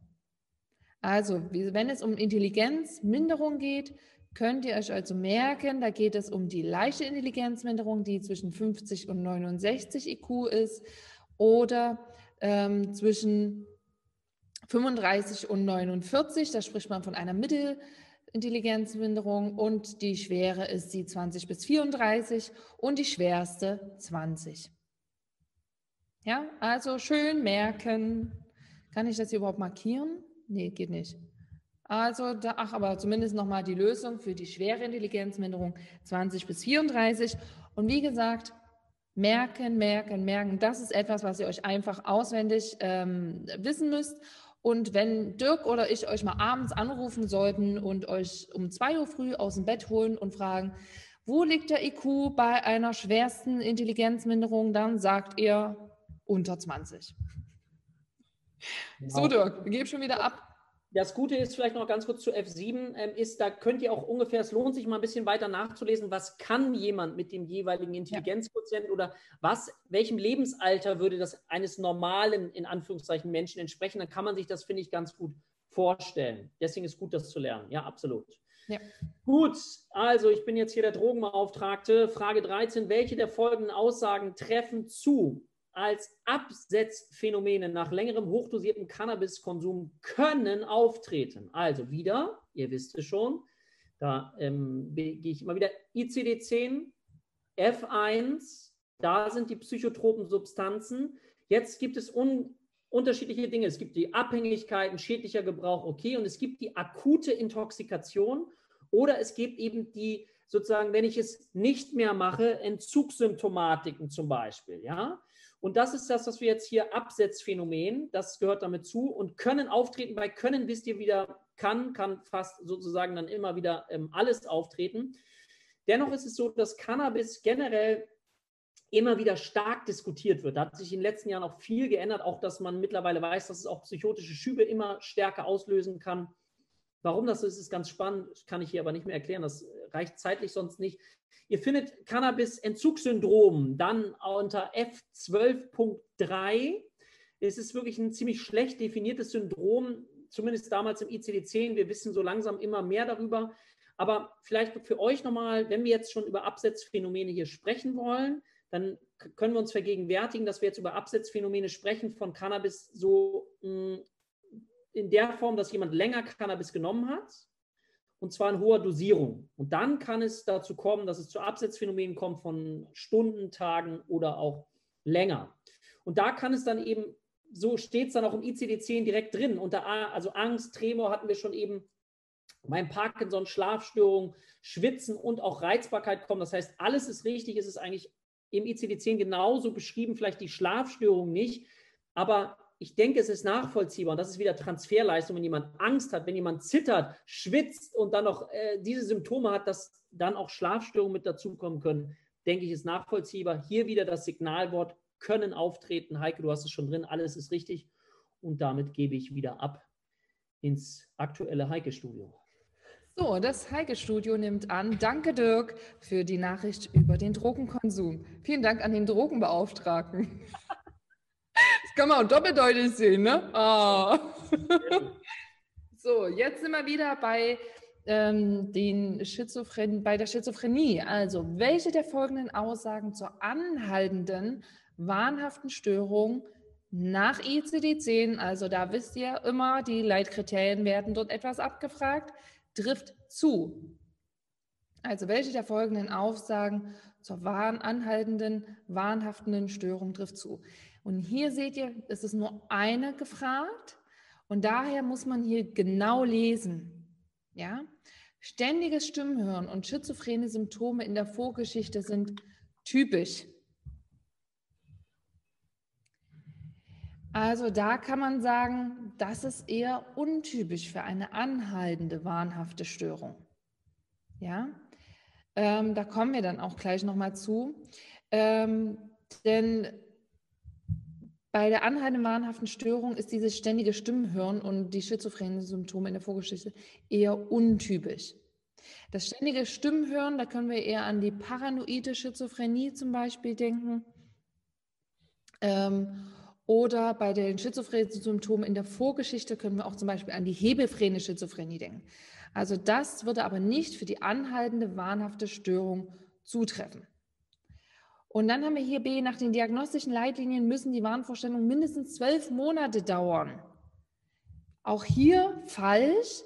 Das heißt, erinnert euch wirklich immer noch mal kurz daran, was weiß ich denn zur anhaltenden wahnhaften Störung? Und da wisst ihr, Wahngedanken müssen mindestens drei Monate bestehen. Also Wahngedanken müssen mindestens drei Monate bestehen, also keine zwölf Monate. Dann die Betroffenen zeigen auch in Bereichen und Handlungen, die zeigen auch in Bereichen, in Hand, Bereichen und Handlungen, die sich nicht auf den Wahn beziehen, massive Auffälligkeiten. Trifft hier auch weniger zu, ähm, denn hier kann man sagen, dass eher so die sind ja im normalen Leben, wenn die nicht diese anhaltende wahnhafte Störung haben, haben die keine Beeinträchtigung. Also die haben nicht diese Negativsymptomatik, die es zum Beispiel gibt bei der Schizophrenie. Die sind ganz normal lebensfähig, die äh, können ähm, studieren, die können Arzt sein und sind auch nach ihrer Erkrankung wieder dazu fähig. Ja, also da zeigen sie keine massiven Auffälligkeiten.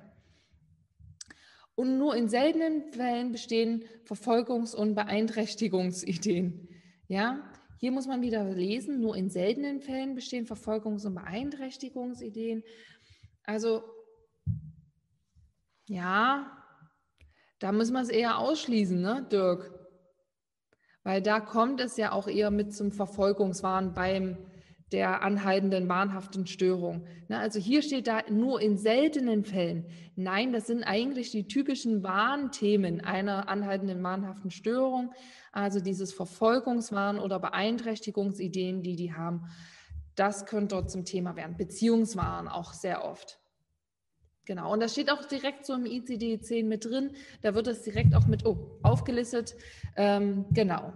Und hier steht noch als letzter Punkt, nicht vereinbar mit der Diagnose ist eine hirnorganische Erkrankung. Ihr habt es vorhin schon gehört bei Persönlichkeitsstörungen. In den meisten Diagnosen, außer in F0, muss das ausgeschlossen werden. Und daher ist es natürlich nicht vereinbar mit einer hirnorganischen Erkrankung. Und daher wäre hier die Lösung E. Ja, weil alles andere trifft nicht komplett zu für die anhaltende wahnhafte Störung. Das ist zu schwammig sozusagen. Also wenn es zu schwammig ist, dann das immer noch mal selber kritisch hinterfragen. Also wenn ihr selber merkt, hm, ja, könnte, aber vielleicht auch nicht, und dann wirklich noch mal nach den Wörtern gucken, die dort stehen. Ne? Also nur in seltenen Fällen oder sind sehr typisch, ja, dann darauf noch mal so achten. Oder? Genau. Ja, Vielleicht ähm, kann ich nur mal dazu kurz einen Teaser noch machen zum Thema Wahn. Wahn ist ja ein unglaublich interessantes Thema insgesamt und nicht immer so ganz so leicht zu erschließen. Ja. Und für all diejenigen, die das interessant finden, ich habe vor ein paar Tagen, vor einer Woche ist es mittlerweile schon her, mit einem Psychiater, Professor Dr. Achim Haug, ein Interview geführt auf YouTube beziehungsweise dann im Podcast. Wenn euch das interessiert, der hat auch ein Buch über das Thema Wahn geschrieben, ein Buch für die Allgemeinheit und wir haben ein sehr, sehr spannendes Interview geführt. Das war wirklich toll. Und der hat Lust, auch bei uns was mitzumachen. Also wir binden ja immer, ich finde, so coole Leute an uns und der wird, hat Interesse gezeigt, bei uns auch mal in Unterricht zu kommen, Fragen zu beantworten und euch dieses Phänomen, wie ich finde, auf eine ganz, ganz tolle Art und Weise näher zu bringen, weil er einfach tagtäglich damit zu tun hat und wie gesagt auch ein tolles Buch dazu geschrieben hat, ganz, ganz menschlich, einfühlsam, eine ganz, ganz tolle Sichtweise auf dieses Phänomen. Also das schon mal als kleiner Teaser. Einerseits für die Öffentlichkeit bei YouTube und für die Schüler dann später im Unterricht. So, das nochmal ganz. Da freuen wir uns drauf. Was denn? Da freuen wir uns drauf. Absolut, ich auch. Also, ja, total. Das ist ähm, schön, solche Leute. Wirklich cool. So, jetzt mache ich weiter. Jetzt geht es weiter zur Frage. Oh Gott, das muss ich aber vorlesen hier. Ähm, Grete, du fragst gerade noch Professor Dr. Achim Haug, H-A-U-G. Findest du bei Amazon auch seine Bücher, aber wie gesagt, stelle ich alles sehr ausführlich in dem Video vor. Wann ist das schon online? Nee, ist noch nicht online. Nein, nein, ich habe das ist aufgenommen, aber es muss ja noch jemand ähm, bei uns bearbeiten bzw. Ähm, veröffentlichen. Du weißt, das ist echt viel Arbeit, muss ich noch mal kurz sagen. Alles, was wir machen, ist super viel Arbeit. Es sieht immer so einfach aus, aber es ist echt viel. So, und daher könnt ihr euch aber dann darauf einstellen, dass spätestens Heike, wenn dieses Video hochgeladen ist, dann bei Facebook teilt. Ja, genau. in den Gruppen und so weiter, damit ihr dann gleich draufklicken könnt. Und ähm, genau, da wisst ihr dann gleich Bescheid. Ihr werdet es nicht verpassen oder ihr abonniert uns bei YouTube, das geht auch, dann werdet ihr sofort darüber benachrichtigt. Genau. Oder dann bei Facebook erhaltet ihr dann auch die Informationen. Genau. Dr. Haug, Caroline mit G geschrieben. H-A-U-G, das möchte ich nochmal kurz sagen. Gut. Also, eine Patientin mit einer emotional instabilen Persönlichkeitsstörung vom Borderline-Typus, stellt sich nach einem stationären Klinikaufenthalt im nahegelegenen psychiatrischen Krankenhaus in ihrer Praxis vor, mit dem Wunsch zur Durchführung einer Psychotherapie. Ah, okay. Dem vorgelegten Arztbrief entnehmen Sie, dass die Patientin im klinischen Setting sehr von der dialektisch-behavioralen Therapie DBT profitiert hat. Ja, jetzt ist die Frage, was ist denn das für eine Therapie? Das ist etwas, was ich euch immer empfehlen würde. Unbedingt lernt die DBT, die kommt immer wieder vor. Ja? Also die kommt immer mal wieder vor. Dialective Behaviorale Therapie ist eine Therapie, die in den 80er Jahren von Lineham entwickelt worden ist. Und der hat das zunächst sich überlegt, ähm, wie kann man diesen Menschen helfen. Also gerade bei Borderline-Persönlichkeitsstörungen hat er so ein ambulantes Behandlungskonzept entwickelt, was vorgesehen war für chronisch suizidale Borderline-Patienten. Also chronisch ist schon sehr speziell, ne? also sehr speziell. Mittlerweile gibt es das auch im stationären Setting, wie es hier auch rausliest, weil es eben so erfolgreich ist. Und die Idee dahinter ist diese Therapie, deswegen dialektiv, also ne, dialektisch sind ja so zwei Seiten. Behavioral ist also behavioral-verhaltenstherapeutische Therapie. Und es geht darum, diese innere Dialektik, die Gegensätze, die gerade Borderline-Persönlichkeitsstörungspatienten empfinden, die aufzulösen bzw. das zu integrieren. Ja, es gibt ja dieses Buch Ich hasse dich, ich hasse dich, verlass mich nicht. Das drückt so ein bisschen aus, wie die innere Lebenswelt eines Patienten sein kann, der an einer Borderline-Störung leidet, ja. Und deswegen geht es darum, diese, diese innerlichen Spannungen eben auch aufzulösen und zu integrieren. Und dafür gibt es verschiedene Methoden, ja. Einzeltherapie, Fertigkeitstraining in der Gruppe auch. Ähm, es gibt aber auch eben so zen-buddhistische Sachen, also achtsamkeitstherapeutische Dinge, die da mit drin stehen oder auch ganz klar so telefonischer Notfallkontakt nachher im ambulanten, ambulanten Setting. Also das als Grundmodul, ähm, damit ihr das nachvollziehen könnt, weil dann können wir uns die Frage schnell beantworten. Welche der folgenden Aussagen zur dialektiv-behavioralen Therapie stimmen oder treffen zu? Erstens, die DBT integriert Techniken aus der Verhaltenstherapie, sagt der Name behavioral, ja. VT der humanistischen Therapie, der psychodynamischen Therapie und der Zen-Meditation. Genau das ist die Idee. Es ist ein auch schon integratives Therapiekonzept, was sich eben aber auf die suizidalen Patienten mit Borderline spezialisiert hat oder weitergefasst Borderline-Patienten. Also das ist richtig. Das könnt ihr auch alles nachlesen. Ja? Ähm, die DBT findet in erster Linie in der Behandlung schwerer komorbider Störungen von Patienten mit BPS-Anwendung, also Borderline. Nee, nicht die Komorbidität, sondern es geht primär um die Borderline-Persönlichkeitsstörung, nicht um die komorbiden Störungen, die noch mit dabei sind. Ja? Es gibt ja insgesamt die Aussage oder dass wenn ich, wenn wir einen Patienten vor uns haben, dass es leichter ist, wenn wir die Grunderkrankung erkennen bei dem Patienten und diese behandeln, bevor wir die Komorbiditäten behandeln, weil es sich zeigt in der Forschung, dass wenn wir die Grunderkrankung behandeln, dass dann die komorbiden Störungen auch leichter weggehen können. Also beispielsweise jemand ist depressiv und wird alkoholabhängig. Wenn die Grunderkrankung die Depression ist und wir behandeln die Depression sehr gut, dann hat er eine viel bessere Chance, dass die Komorbidität eben auch leichter gehen kann.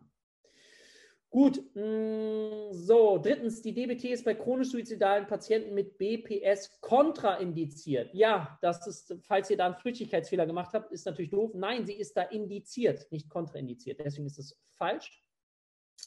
Viertens, die DBT wird unter anderem als Fertigkeitstraining, sogenanntes interaktives Skilltraining durchgeführt. Ja, das könnt ihr da wirklich nachlesen. Das, darum geht es. Skilltraining, Notfallkoffer, da sind ganz, ganz viele Dinge mit bei. Sehr, sehr spannendes Therapiekonzept. Und deswegen wird es auch im stationären Bereich mittlerweile auch gemacht, nicht nur im ambulanten Bereich. Nämlich fünftens, die Wirksamkeit der DBT bei Patienten mit Borderline-Persönlichkeitsstörung ist mittlerweile wissenschaftlich belegt. Ja, genau. Dann guck mal, Rum. Sehr gut. Und schon geht's weiter. Ich muss ja immer ein bisschen schneller reden, Dirk, weil du immer ein bisschen langsamer bist, ne? Ich werde schneller. Ja, hier jetzt. gut Korb, Bad Korb, ne? Ja, ja, ich werde gleich schneller.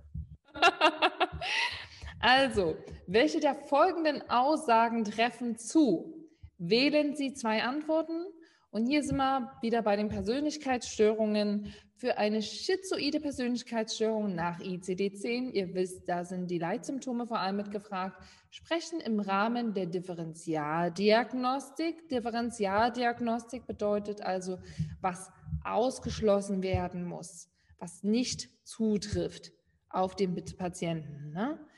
Deutliche mangelnde Sensibilität im Erkennen und Befolgen gesellschaftlicher Regeln. Denk daran, ein Patient mit einer schizoiden Persönlichkeitsstörung. Da sind wir wieder bei dem Punkt. Was ist das nochmal? Wie äußert sich da das? Wie ist dieses Muster der schizoiden Persönlichkeitsstörung? Also bevor ihr dann, also wenn ihr da schon merkt, ah, hm, ja, was war denn das nochmal? Geht nochmal kurz in euch und überlegt nochmal kurz, was ist das Muster einer schizoiden Persönlichkeitsstörung und dann lest ihr euch die Fragen durch. No, und da wisst ihr, bei der schizoiden Persönlichkeitsstörung ist es ein durchgängiges Muster von sozialem Rückzug, emotionaler Kühle, Introvertiertheit und Überempfindlichkeit. Und da können wir sagen, ja, die Sinnen haben eine deutlich mangelnde Sensibilität. Ja, also das haben die. Daher wäre das jetzt falsch, weil hier geht es um die Differentialdiagnostik, was sie also nicht für die schizoide Persönlichkeitsstörung zutreffen würde. B. Emotionale Kühle, Distanziertheit, Distanziertheit und flache Affektivität. Das habe ich gerade schon mit gesagt. Ja, das ist bei diesem durchgängigen Muster vor allem dabei. Man merkt sich auch vor allem bei der schizoiden Persönlichkeitsstörung die emotionale Kühle. Und flache Affektivität bedeutet, die haben nicht so einen Spielraum an Affekten, wie es vielleicht jemand anders hat oder wie es der Patient mit Borderline-Störung in Extremmaß hat. Ne? Also das ist alles ziemlich flach und auch von der Kommunikation wird man merken, dass da wenig Regung ist.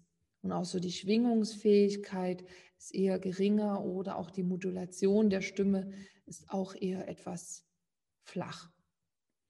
Dann C, übermäßiges Interesse an körperlicher Attraktivität.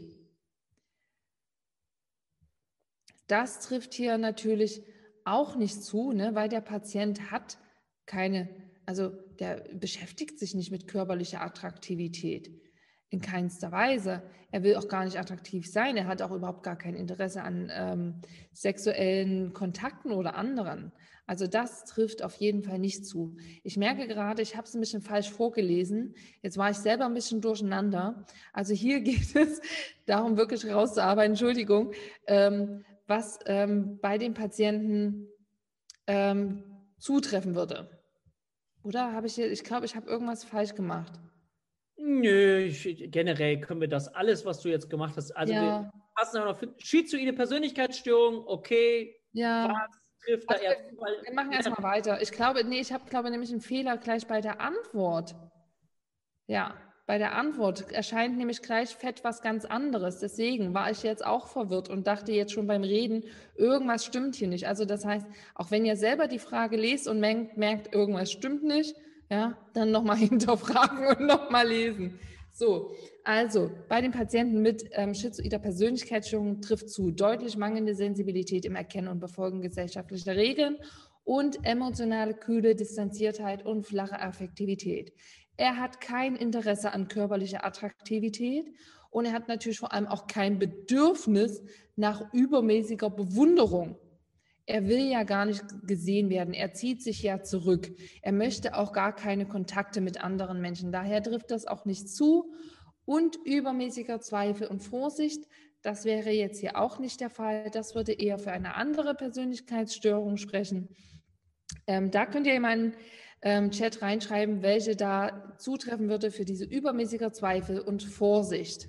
So, und jetzt zeigt es gleich die falsche Lösung an. Also eine zeigt es richtig an, eine falsch. da hat sich wieder der Fehlerteufel eingeschlichen, so etwas aber auch.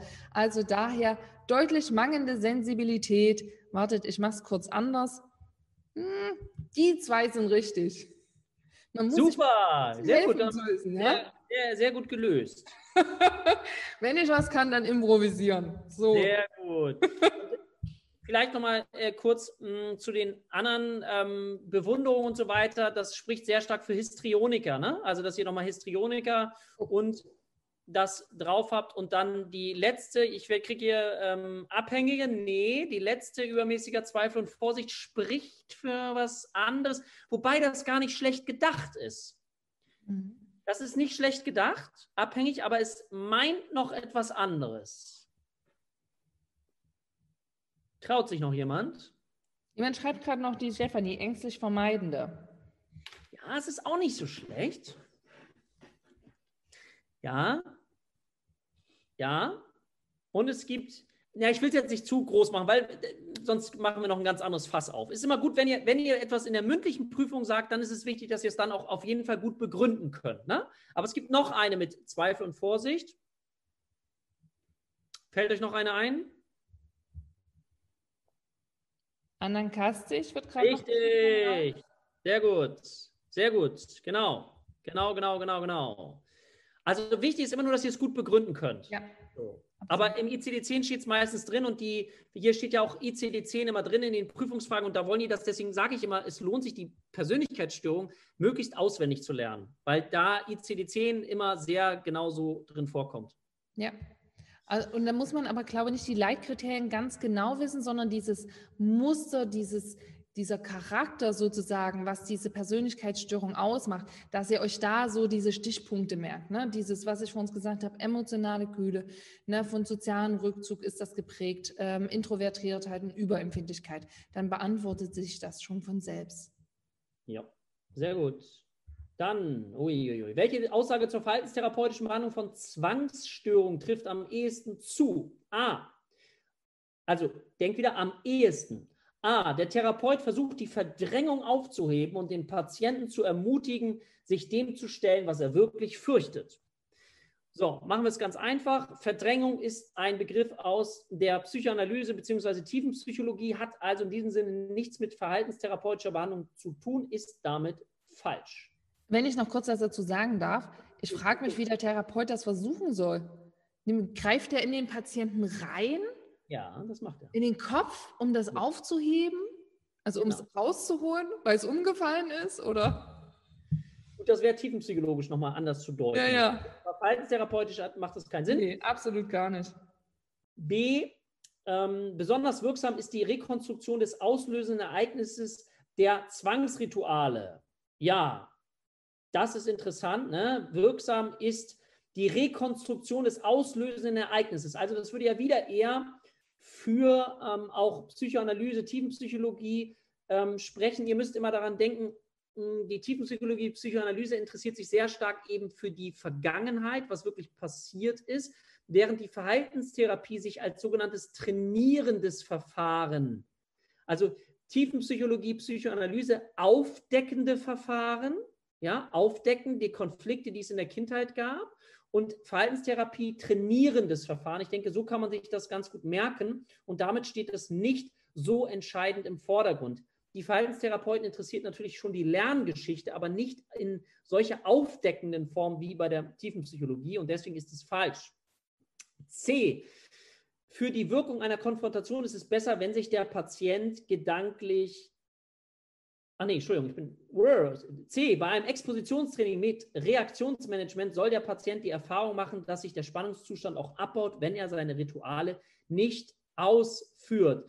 Ja, das ist natürlich absolut genau das, worum es hier geht bei einem Zwangspatienten. Ähm, Reaktionsmanagement, also wie reagiere ich, dass ich eben nicht dem Zwang nachgebe und Exposition bedeutet eben diese Konfrontation. Und da gibt es ganz krasse Sachen, wenn im ambulanten, äh, im stationären Bereich, im Klinik, wenn die dann, und das könnt ihr euch mal überlegen, da weiß ich jetzt, machen gleich einige, uh, wenn ihr mal so den Klodeckel hochmacht und so an den Rand eurer Toilette fasst und einmal mal so rumgeht das wird dann im stationären Setting auch mal gemacht und das ist für die Patienten extrem schwierig, ja. Und die sollen es dann aber trotzdem nicht verhindern. So, deswegen ist C, Expositionstraining, absolut richtig.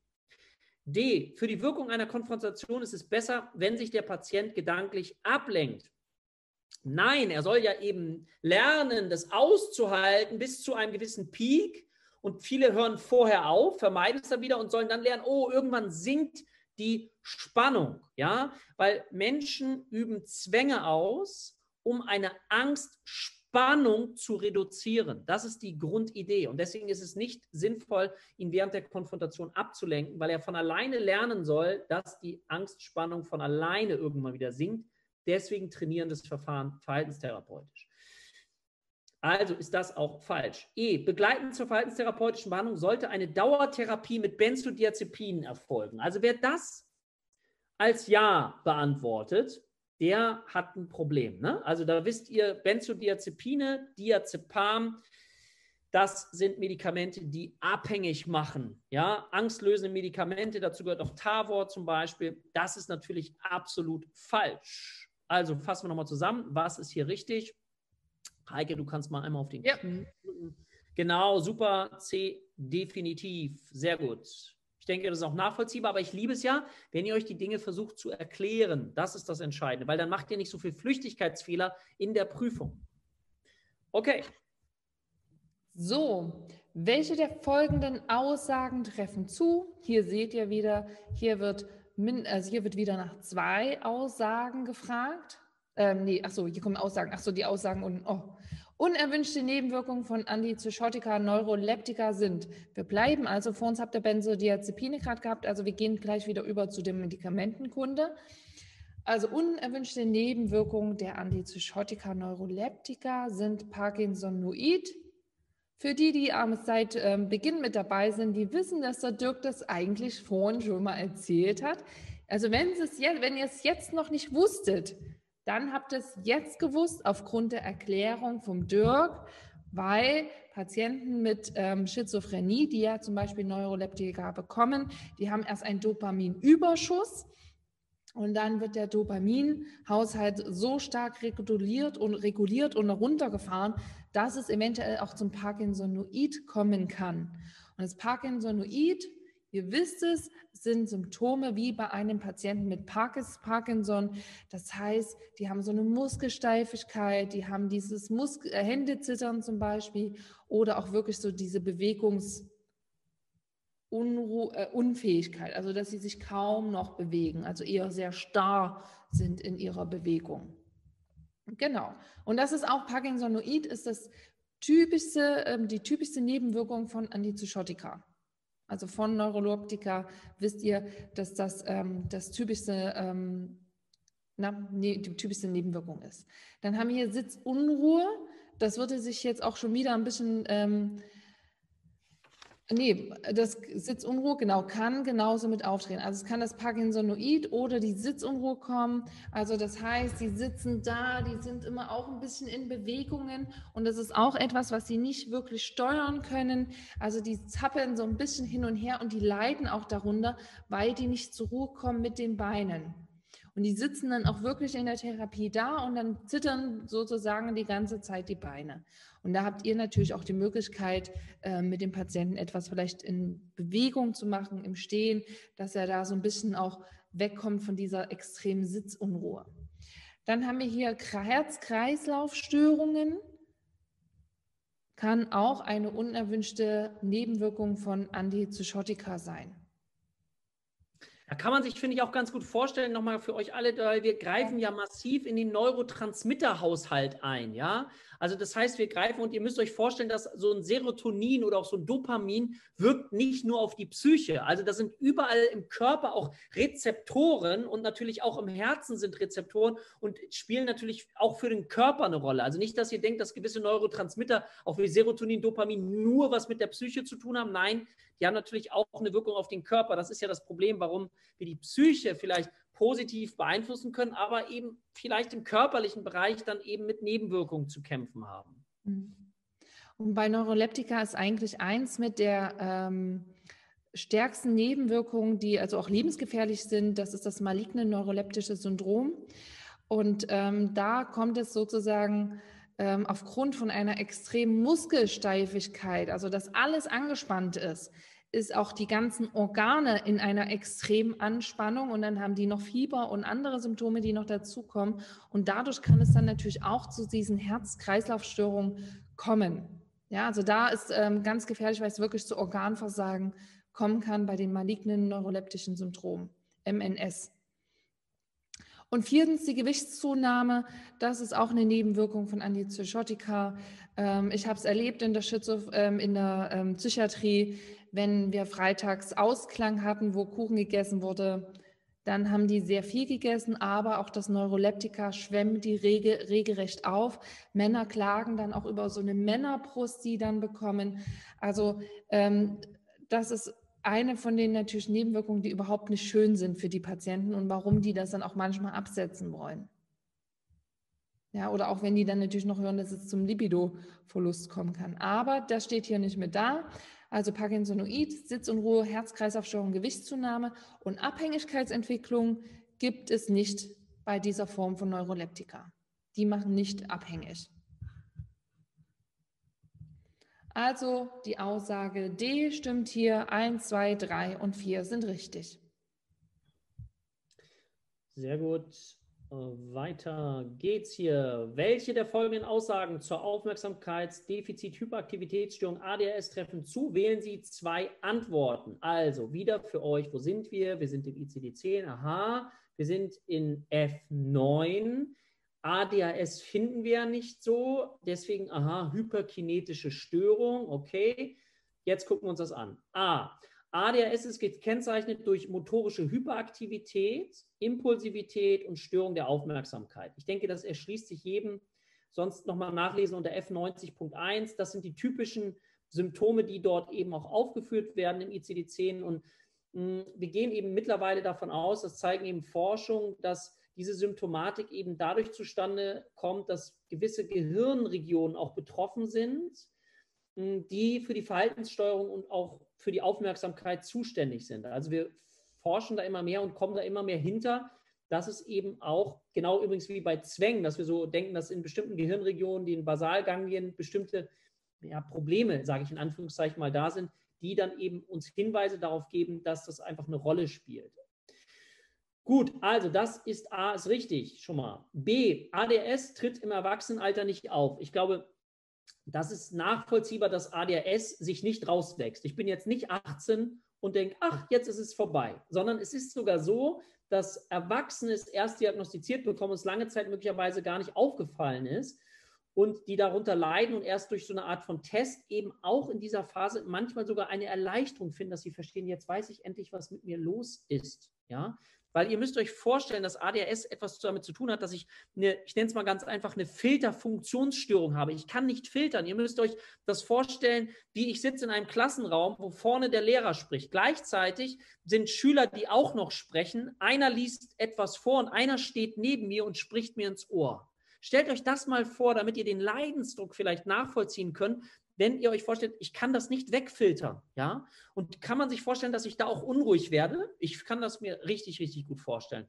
Ich erzähle euch das deswegen, weil es mir so wichtig ist, dass ihr euch in Störungsbilder hineinfühlt, um eben Menschen dann auch gut helfen zu können. Also, B natürlich falsch. C. Vor Diagnosestellung einer ADHS muss eine organische Ursache ausgeschlossen werden. Wenn sowas da steht, das ist eigentlich immer richtig, ist doch klar. Es muss immer jemand muss zum Arzt gegangen werden und eine Ursache muss ausgeschlossen werden. Deswegen ist es absolut richtig. D, genetische Faktoren spielen bei ADHS keine Rolle. Es ist genau umgekehrt, es spielt eine große Rolle. Ja? Eineigige Zwillinge sind teilweise zwischen 60 und 80 Prozent der Fälle beide dann von ADHS betroffen zweieige Zwillinge 35 Prozent und Angehörige ersten Grades haben eine drei- bis fünffach erhöhte Wahrscheinlichkeit an ADHS dann auch zu erkranken. Also genetische Faktoren spielen eine große Rolle. Gerne merken, weil nicht, dass ihr das überlegst. E, eine alleinige Verhaltenstherapie ähm, ist einer medikamentösen Therapie bei ADHS eindeutig überlegen. Nein, das ist falsch.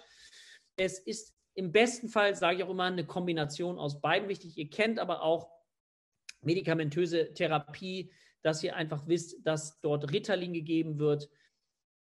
Ach, das ist jetzt spannend, da könnte ich richtig drauf ausholen, aber das lasse ich äh, an dieser Stelle. Ähm, nein, das ist dann falsch und äh, alleinige Verhaltenstherapie macht keinen Sinn, genau. Nur Kombination wäre sinnvoll.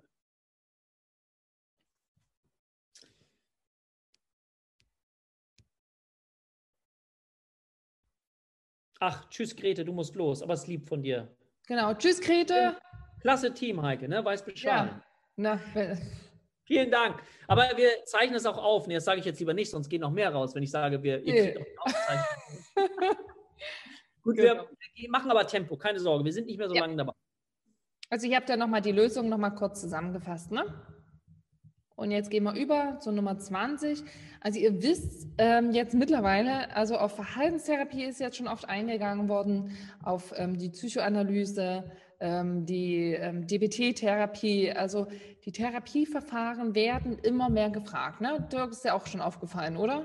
Heike, das ist ganz, äh, deswegen schalt mich ruhig nochmal dazu, weil ich muss das unbedingt betonen. Nochmal das, was du gesagt hast. Wir merken verstärkt auch, dass auch gerade in den mündlichen Überprüfungen gerade viele Verhaltenstherapeuten sitzen und deswegen in den mündlichen auch das Verhaltenstherapeutische immer wieder zum Tragen kommt. Deswegen verzeiht mir, dass ich einen kurzen Disclaimer mache, weil Mach. mir das wirklich wichtig ist.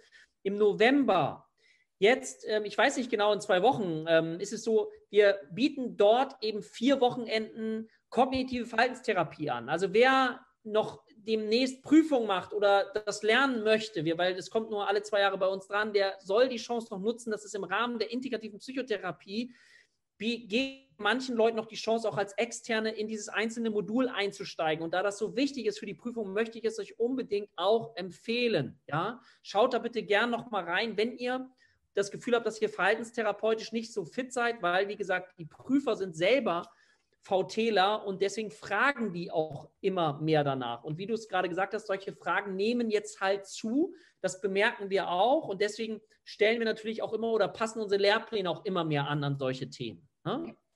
Okay. Gut, dann gehen wir jetzt über zu der Frage, welche der folgenden Aussagen zur Übertragung, Gegenübertragung im Sinne der Psychoanalyse treffen zu? Wählen Sie zwei Antworten. Bei der Übertragung werden aggressive Triebe übertrieben und theatralisch dargestellt.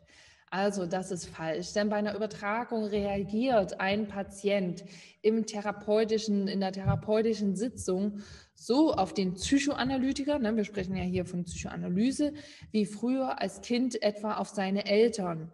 Also er überträgt Altes auf den Therapeuten und dann verhält sich der Patient zum Beispiel ähm, auch sehr unterwürfig gegenüber dem Patienten, ähm, gegenüber den Therapeuten oder wird vielleicht sogar, ähm, geht er über in eine ähm, so rebellische Art und Weise, wo er dann auch vielleicht sehr provokant ist, ähm, wo der Patient vielleicht so als äh, Teenager gewesen ist, was sozusagen auf den Therapeuten sozusagen übertragen wird. Und ähm, daher ist diese Antwort natürlich schon mal falsch. Und eine Übertragung ist kein Grund, eine Therapie zu beenden. Genau, also ähm, die Übertragung ist ja in der Psychoanalyse erwünscht. Ja, also gerade in der Psychoanalyse ist diese erwünscht und förderlich für den Verlauf, denn der Analytiker nimmt ja diese Übertragung auf. Ja, und ähm, reagiert, entweder er reagiert darauf oder ähm, er macht dann sozusagen, ähm, dass er das bespricht, dass er es sozusagen vielleicht sogar in eine Deutung übergeht. Da sind wir eigentlich schon fast ähm, mit beim letzten Punkt. Also wie gesagt, der Patient, ähm, der Therapeut nimmt immer diese Übertragung auf. Und gegebenenfalls wird sie thematisiert. Was er aber nicht macht, er, greift, er ergreift keine Gegenmaßnahme. Na, also hier sind wir nämlich beim ähm, Punkt C, ne, der Therapeut muss auf Übertragung Recht mit Gegenmaßnahmen reagieren. Nein, das macht er nicht, weil ihr wisst, wir hatten es vor uns schon, der Therapeut ist neutral, wie ein weißes Blatt. Der wird nicht darauf reagieren. Er gibt es gegebenenfalls wieder zurück, indem er das thematisiert. Die Gegenübertragung bezeichnet das Erahnen von Wünschen des Therapeuten durch den Patienten. Ja, also hier sozusagen, ähm, ja, genau. Also sozusagen da nimmt der Therapeut gegebenenfalls dann das andere auf. Und dann der letzte Punkt, je nach Zeitpunkt der Therapie kann der Therapeut auf seine Übertragung im Sinne einer Deutung hinweisen. Ja, also er geht dann nochmal drauf ein und äußert sein, dann seine Deutung, seine Fantasien, die er vielleicht dazu hat und geht das in der Therapie mit dem Patienten dann gemeinsam durch. So, jetzt muss ich mal gucken, ob es, ah, es wird noch markiert. Ich war gerade schon ein bisschen in Sorge. Ähm, also wie gesagt, hier Antwort, welche der folgenden Aussagen zur Übertragung, Gegenübertragung sind eine Übertragung ist kein Grund, eine Therapie zu beenden und je nach Zeitpunkt der Therapie kann der Therapeut auf eine Übertragung im Sinne einer Deutung hinweisen. Gut. Hier kommt gerade noch eine Frage vom Ralf. Sind die Fragen immer wieder neu oder gibt es Wiederholungen? Es gibt immer mal Wiederholungen, aber es gibt auch immer wieder neue Fragen, weil sich ja auch in der Wissenschaft und in der Therapie und auch in der, ähm, in dem, ähm, mit den Patienten, wo die auch nochmal sozusagen da nochmal neue Erkenntnisse haben, ähm, immer wieder was Neues gibt. Das heißt, es kommen neue Fragen und manchmal kommen auch alte Fragen dazu, wie die Frage nach Suizidalität, die kam schon öfters mal dran. Also genauso, wie sie dort stand. Deswegen großer Tipp auch nochmal von mir, dass ihr, wenn ihr diese Prüfungsfragen lernt, hinterher euch jede Prüfung nochmal vornehmt und nur die richtigen Antworten nochmal lernt, weil ihr sonst Gefahr lauft, weil ihr die falschen ein, zwei Mal gelesen habt, dass euch das richtig erscheint. Also es ist ganz wichtig, nochmal, wenn ihr das Revue passieren lasst, nochmal nur die richtigen Antworten zu lernen, damit sich das bei euch einprägt, weil es kommen schon immer mal wieder so gleiche Satzteile auf jeden Fall vor. Genau. Uiha, okay.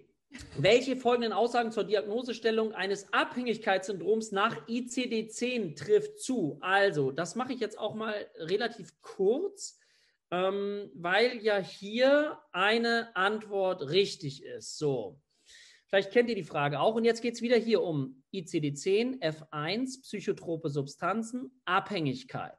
So, und da möchte ich euch jetzt als erstes ein Bild geben, dann können sich alles andere nämlich schnell erschließen. Und zwar ist das der, den gebe ich gerne meinen Schülern, das Bild des Azteken. Was sind die Abhängigkeitskriterien nach ICD-10? Ihr könnt das mal mitgehen, ja? Azteke, ja? Ich hoffe, ihr kennt das, dieses Bild vielleicht. A steht in diesem Fall für anhaltenden Konsum trotz Schädigung. Also ich konsumiere, obwohl es mich schädigt. Das ist das A. Dann gibt es das Z, das ist für den Zwang, das sogenannte Craving. Ja? T steht für Toleranzentwicklung. Also ich brauche immer mehr. Ach, das ist aber nett, Heike, sehr gut. Genau, Azteke, ja. Also T steht dann für Toleranzentwicklung. Ich brauche immer mehr anhaltender Konsum trotz Schädigung. Ja, genau. Ich mache es mal ein bisschen langsamer, damit du dann Zwang oder das sogenannte Craving auch genannt, ja, dieser Suchtdruck. Hm, dann, ich höre dich gerade Ja, ich habe den Ton aus. Zwang. Was? Zwang oder auch Craving ja. genannt, ja? Zwang, genau. genau. Craving, super. T steht für Toleranzentwicklung. Also ich brauche immer mehr von der Substanz, um die gleiche Wirkung zu erzielen. Ja, ich brauche immer mehr. Ich glaube, das ist nachvollziehbar. Aber ich finde dieses Bild so gut.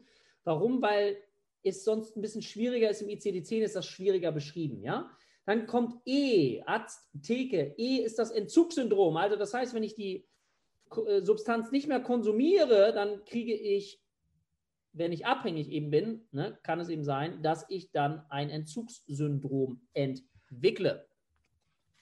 Ja? Alkoholentzugsdelir, denke ich, habt ihr alles schon gehört. Hoffe ich zumindest. Dann gibt es ähm, das K, das steht für Kontrollverlust. Ja, ich habe keine Kontrolle mehr über Beginn, wie viel ich nehme und wann ich es beende. Und jetzt wird es nochmal so ein bisschen E nochmal, könnt ihr euch gerne mitschreiben, steht jetzt für Einengung sozialer Interessen zugunsten des Substanzkonsums. Eieiei. Einengung, vielleicht merkt man sich nur die Einengung sozialer Interessen zugunsten des Substanzkonsums. Also alles wird dem Substanzkonsum untergeordnet. Ja? Gut, das denke ich, ich gucke mir die Frage hier nochmal an, weil die habe ich mir hier vorliegen. So, okay das ist der Azteke. Damit kann man sich die Abhängigkeit ähm, erklären. Es müssen gar nicht alle drin vorkommen, ja. Also das ähm, ist aber generell, das ist, wenn ihr euch das merkt, dann wisst ihr die Abhängigkeitskriterien einer, eines Stoffes, wenn ihr euch an Alkohol denkt. So, das ist ganz gut. Dann kann man sich merken, wie viele Azteken wann wie vorkommen müssen. So. Also damit können wir A schon mal ähm, falsch. Eine Al Alkoholabhängigkeit besteht, wenn täglich mehr als 50 Gramm oder 30 Gramm Alkohol konsumiert werden. Mann, Frau, das hat nichts mit dem Al Abhängigkeitssyndrom nach ICD-10 zu tun. B. Ähm, Auch falsch. Die Diagnose eines Abhängigkeitssyndroms kann nur dann gestellt werden, wenn eindeutige schädliche Folgen, zum Beispiel Leberschädigungen, ähm, nachgewiesen werden können. Ja, Leberschädigung stimmt, hat aber auch wieder nichts mit ICD-10 zu tun. So eine Frage kam schon mal in der Prüfung dran. Das war wieder so.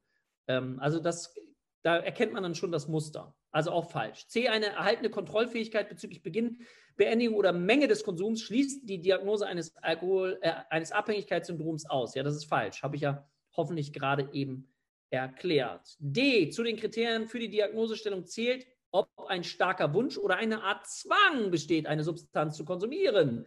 Ja, das stimmt. Das ist das Z aus dem Azteken und zwar der Zwang, das sogenannte Craving. Und E, ein Abhängigkeits, eine Abhängigkeitssyndrom, das ist falsch geschrieben, kann ausgeschlossen werden, wenn der Betroffene 30 Tage lang auf die Substanz verzichten kann. Auch so steht es nicht im ICD-10 drin. Und damit ist es auch falsch. Und eine Antwort trifft zu. Wenn ihr die dann genau wie ich jetzt hier gut erkannt habt, könnt ihr das andere ausschließen. Und damit ist die Frage richtig. Mit D.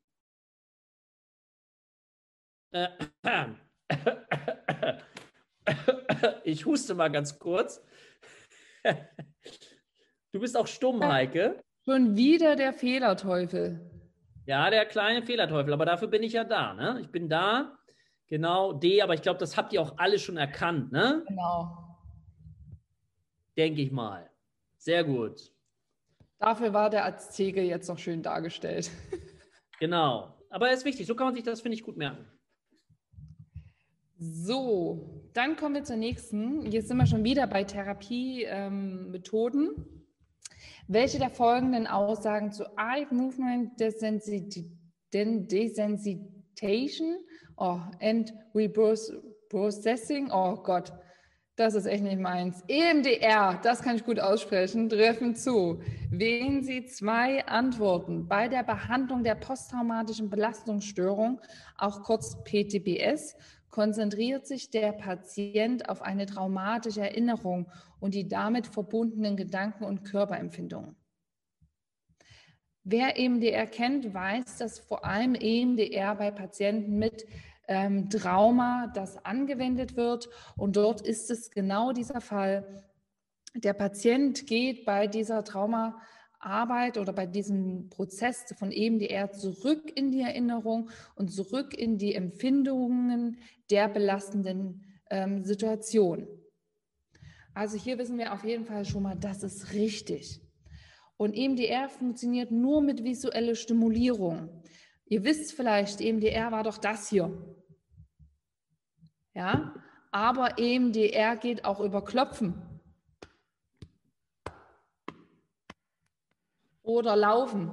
Eine bilaterale Stimulation ist das. Ja, also das heißt, es geht nicht nur über eine visuelle Stimulierung, sondern es funktioniert auch über eine körperliche Stimulierung. Bei EMDR wird, also ist das falsch, bei EMDR wird grundsätzlich mit einer wenig angstauslösenden Szene begonnen. Also da kann man sagen, ähm, dass das trifft eher zu auf eine systemische Desensibilisierung ne? bei Angststörungen, zum Beispiel bei Phobien, ja, wo man mit der niedrigsten Angststufe beginnt. So. Ähm, auch bei EMDR macht man das, aber ähm, dass man auch mit einer ähm, weniger angstauslösenden Situation beginnt. Aber auch da gibt es verschiedene Verfahren. Manche gehen auch ein bisschen höher rein. Das kommt immer darauf an, wie stabil ist der Patient. Da gibt es auch meistens so vor, vor, ähm, vor, ähm, vor, also Übungen, die vorab durchgeführt werden, aber wird nicht grundsätzlich mit einer wenig angstauslösenden Szene begonnen. Das stimmt nicht. Ne? Hier steht schon wieder grundsätzlich. Okay, und bei EMDR wird eine bilaterale zerebrale Stimulation eingesetzt. Das habe ich euch schon gesagt, das wisst ihr jetzt. Also ist das auf jeden Fall richtig. Und EMDR ist vor allem für Patienten mit schizophrenen Psychosen und schweren hirnorganischen Störungen geeignet. Nein, das ist eher eine Kontraindikation für EMDR. Das heißt, bei Patienten mit schizophrenen Psychosen oder schweren hirnorganischen ähm, Störungen soll kein EMDR eingesetzt werden. Also gerade Patienten mit ähm, Psychosen rutschen euch dann weg. Das ist ähm, eher sehr gefährlich. Genau, und daher ist richtig,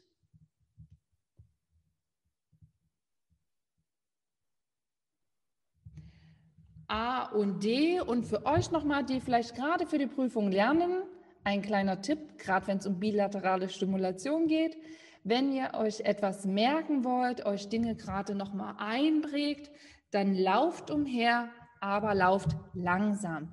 Denn durch das Laufen und das langsame Stimulieren als bilaterale Stimulation wird eingewebt.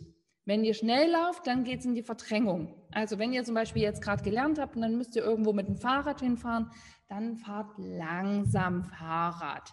Oder wenn ihr euch nebenbei einen Dirk äh, über die Ohren anhört, während ihr irgendwie Fahrrad fahrt, ähm, dann bitte immer nicht zu laut, damit ihr natürlich den Verkehr noch immer mitbekommt. Aber auch dann langsam fahren, dann wird eingespeichert, eingewebt.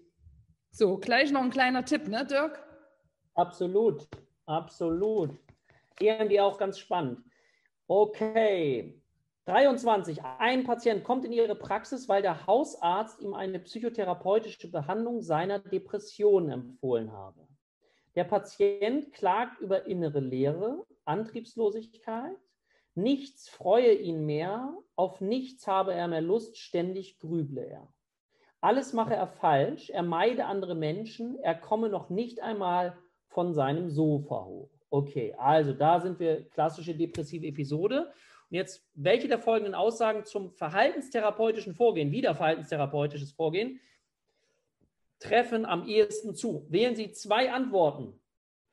Okay, A, der Therapeut sollte ihm das sogenannte Teufelskreismodell der Angst erarbeiten mit ihm. Ja, das ist falsch. Das Teufelskreismodell der Angst ist super, aber das wird eben bei Angststörungen eingesetzt. Ja, zum Beispiel, wie man es schafft, in Anführungszeichen, sich selbst in Panikattacken hineinzubringen. Das erklärt das Teufelskreismodell der Angst. Übrigens super für die Psychoedukation, also auch für die Praxis, das erklären zu können und dem Patienten zu zeigen, wie er sich selber in Panikattacken hineinbegeben kann, wenn er diesen Teufelskreis der Angst sozusagen nutzt. Nutzt natürlich nicht, weil er sich selber dort reinbringt. Also das ist falsch.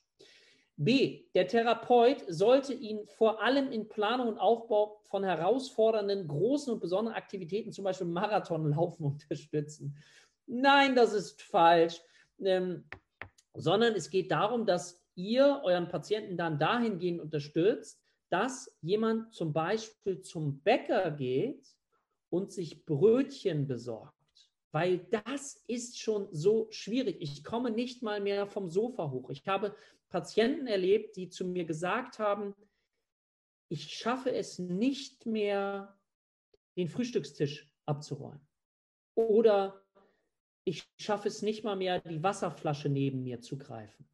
Das ist mir zu anstrengend. Ich schaffe das einfach nicht. Also da können wir nicht beim Marathon.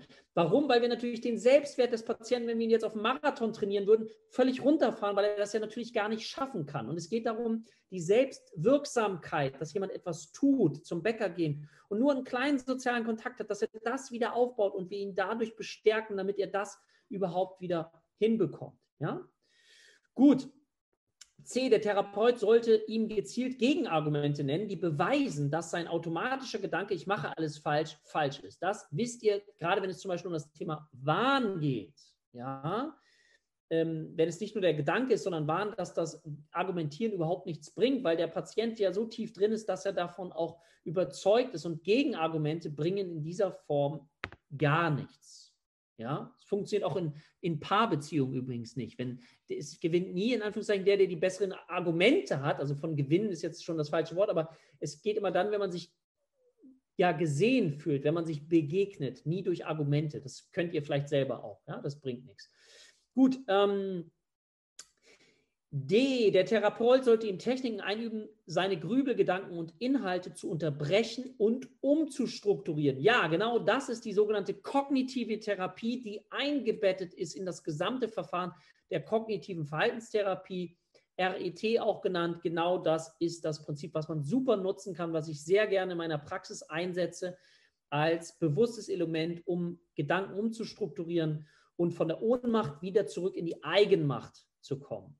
Ja, gut. Und E, der Therapeut sollte im Verlauf auch soziale Fertigkeiten trainieren und Ressourcen aktivieren. Ja, unbedingt. Es gibt das sogenannte soziale Kompetenztraining.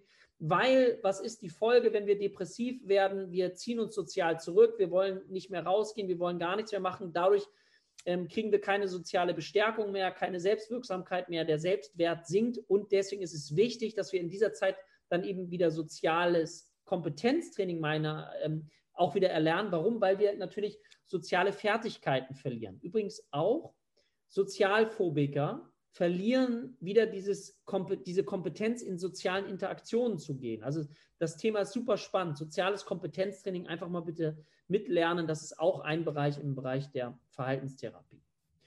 Genau, das war Frage 23. So, jetzt kommen wir zur 24. Ach, Gesetzeskunde, das lieben die meisten. Das sind Dinge, die muss man sich einfach gut merken. Und ähm, gerade das Patientenrechtegesetz ist natürlich für euch auch wichtig, wenn ihr ähm, dann in einer eigenen Praxis tätig seid. Also welche der folgenden Aussagen zum Patientenrechtegesetz, also Gesetz zur Verbesserung der Rechte von Patienten und Patientinnen und Patienten treffen zu? Im Patientenrechtegesetz sind folgende Pflichten des Behandelnden verankert. A. Die Aufklärungspflicht. B. Die Aufbewahrungspflicht der Patientenakten. Drittens die Dokumentationspflicht. Viertens die Informationspflicht. Und fünftens die Meldepflicht. Welche der Aussagen ähm, treffen denn hier zu? Ihr könnt es mal in den Chat reinschreiben. Und dann gehe ich noch mal kurz darauf ein. Also generell, das Patientenrechtegesetz ist geregelt im bürgerlichen Gesetzbuch, also im BGB. Und es ist ein Artikelgesetz ne, und Teil des bürgerlichen Gesetzbuches. Also man muss auch wissen, wo es steht. Falls Sie das mal nachfragen, wisst ihr, im BGB ist das gesetzlich geregelt. So, und da können wir zum Beispiel sagen, also dort ist geregelt der Behandlungsvertrag. Das haben wir jetzt hier gar nicht mit dabei, aber es ist ein zivilrechtlicher Vertrag. Ne? Also da geht es darum, dass man ähm, einen Vertrag aufsetzt mit dem Patienten, dass er hier bei euch Therapie durchführt.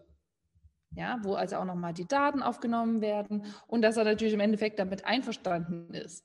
So, und da kommt ihr nämlich auch gleich noch zur Aufklärungspflicht und Informationspflicht, die hier als erstes aufgeklärt ähm, aufgelistet ist, dass man zum Beispiel auch den Patienten über die Nebenwirkungen von Psychotherapie informiert. Ähm, ne? Dirk, was wäre so eine Nebenwirkung? Was denn? Ich war gerade äh, etwas abgelenkt. Was wäre eine Nebenwirkung ähm, von Psychotherapie? Eine Nebenwirkung kann sein, dass es sich zum Beispiel verschlechtert. Also es gibt so eine Erstverschlimmung, wie ihr es vielleicht von der Homöopathie auch eher kennt. Genau. Und darüber äh, lohnt es sich, seinen Patienten aufzuklären, dass es eben, wenn man sich mit den Themen beschäftigt, auch erstmal schlechter werden kann. Genau. Das ist ein Beispiel.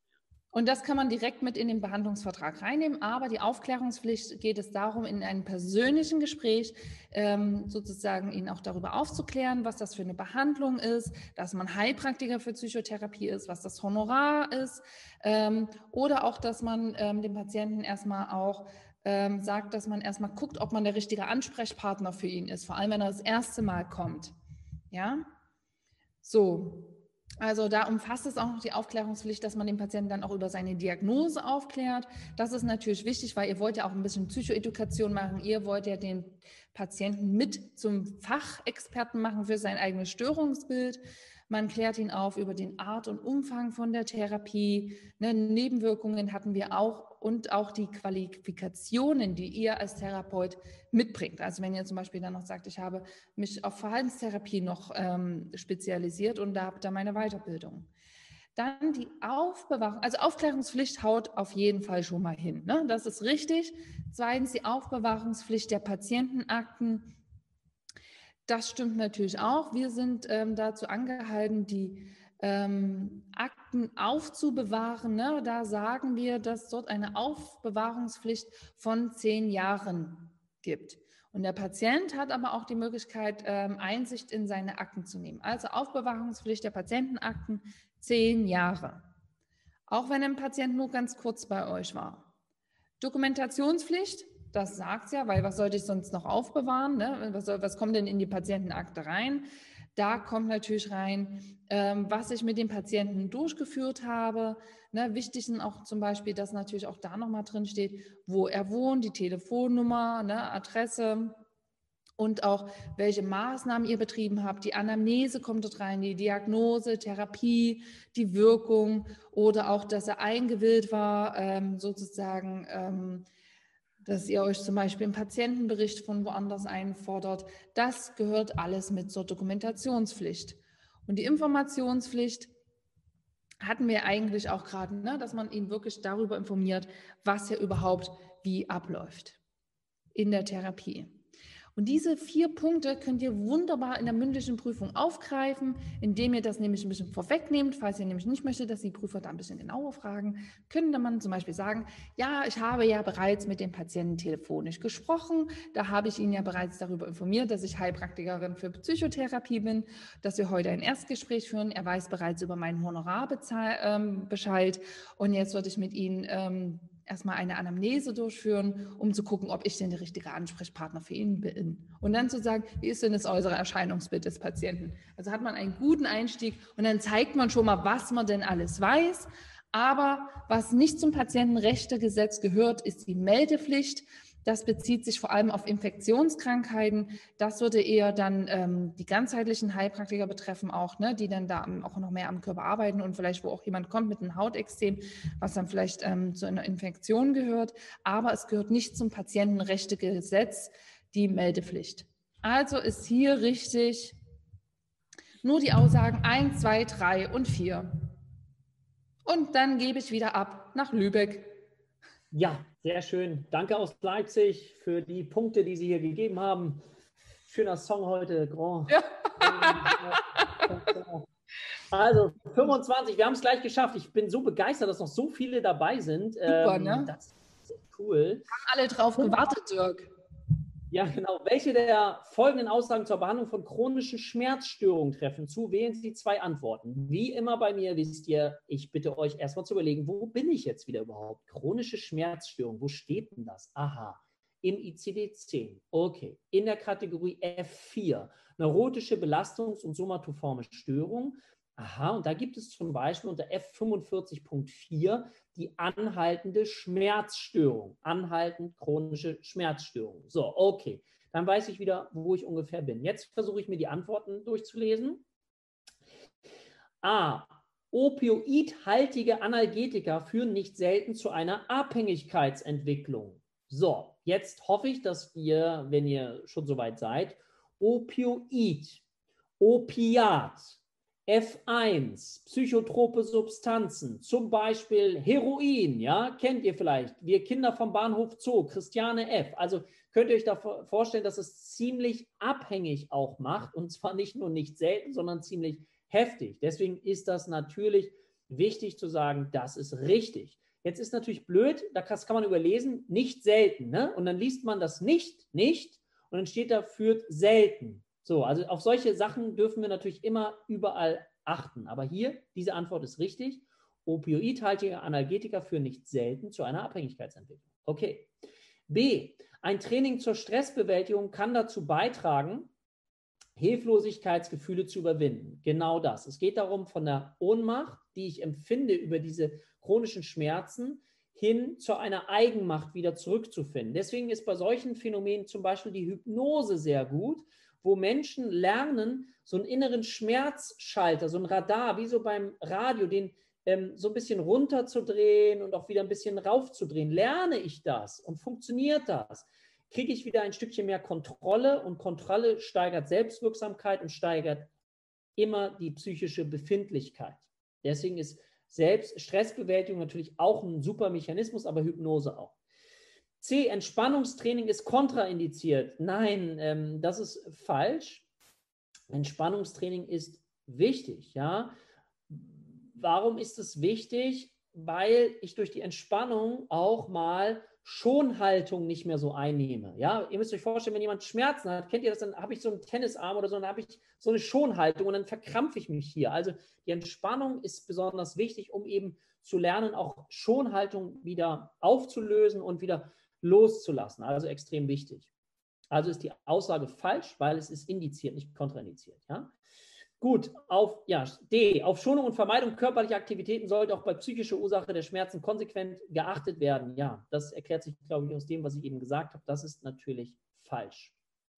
E, der Patient sollte regelmäßig auf das Fortbestehen seiner Beschwerden hingewiesen werden. Ja, das ist auch falsch und ist ja natürlich, finde ich, völlig unlogisch. Ja, also damit, Heike, zeig es uns. Ta, ta, ta, ta. Richtig, sehr gut. Das sind die beiden. Ich denke, das ist nachvollziehbar. Trotzdem lohnt es sich, jede Aussage, geht die immer durch und sagt, ist das richtig, ist das falsch, warum ist es richtig, warum ist es falsch. So, dann wieder bei mir. Ähm, welche der folgenden Aussagen zu psychotischen Störungen treffen zu? Wählen Sie zwei Antworten. Bei der katatonen Schizophrenie treten nur selten psychomotorische Erregungszustände auf. Hm? Also, da stehen bei der katatonen Schizophrenie stehen die Störungen der Psychomotorik im Mittelpunkt. Also daher ist diese Aussage falsch. Die synästhetische Schizophrenie ist gekennzeichnet durch körperliche Missempfindungen und Leibhalluzinationen. Ne? Also da sind so bizarre Leibempfindungen, inneres Verfauen oder sowas wie Wärme oder Feuer im Körper, seltsame, unerträgliche Schmerzen. Und die werden vom Patienten meistens oft schwer oder nur mit bizarren Vergleichen ähm, beschrieben. Ne? Also im Hoden ist da so ein eigenartiges Ziehen, als ob eine Eisenkugel dran hinge. Ja, und da können wir sagen, ja, bei der zynästhetischen Schizophrenie ist es gekennzeichnet durch körperliche Missempfindungen. Also B wäre hier auf jeden Fall richtig. Die hebephrene Schizophrenie beginnt selten vor dem 25. Lebensjahr. Die hebephrene Schizophrenie, das wisst ihr bereits, ist vor allem dadurch gekennzeichnet, dass sie meistens in der Jugend beginnt. Ja, also vor allem mit einem frühen Krankheitsbeginn gekennzeichnet ist. Also vor allem so mit 14, 16, ähm, wo die oder auch 13, wo die hebephrene Schizophrenie beginnt. Amphetaminkonsum ist ein Risikofaktor für psychotische Störungen. Ja, also ähm, da könnte man jetzt sagen, hm, ja, ist das so? Ja, Ne, die, in diesem Fall ist es tatsächlich, dass Amphetaminkonsum noch ähm, das Risiko erhöhen, an einer psychotischen Störung zu erkranken oder daran zu leiden. Und die Lebenserwartung schizophrener Patienten ist gegenüber der Gesamtbevölkerung nicht verringert. Das können wir auch ausschließen, denn der reduzierte Lebenserwartung von schizophrenen Patienten ähm, ist vor allem auch, dass es zu, einer hohen Suizidrate führt. Wir hatten das ja vor uns schon gehabt, äh, welche Störungsbilder ein erhöhtes Suizidrisiko aufweisen. Ne? Und daher wissen wir, dass da die Lebenserwartung schon verringert ist. Ja, oder auch was sozusagen auch auf die Nebenwirkungen von der Medikation zurückzuführen ist und der Lebenswandel, der sich da auch einhergeht.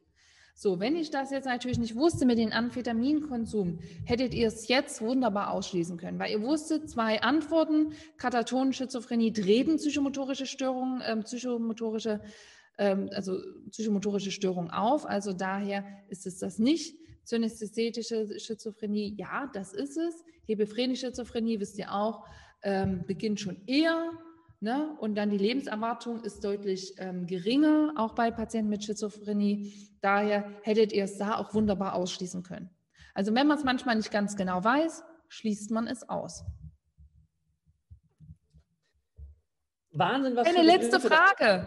Genau, durch den, ja, let's talk about sex jetzt erstmal hier. Das trauen die sich in der schriftlichen äh, meistens nochmal zu. In der mündlichen habe ich es so noch nicht wirklich erlebt, dass da tiefer gefragt wurde.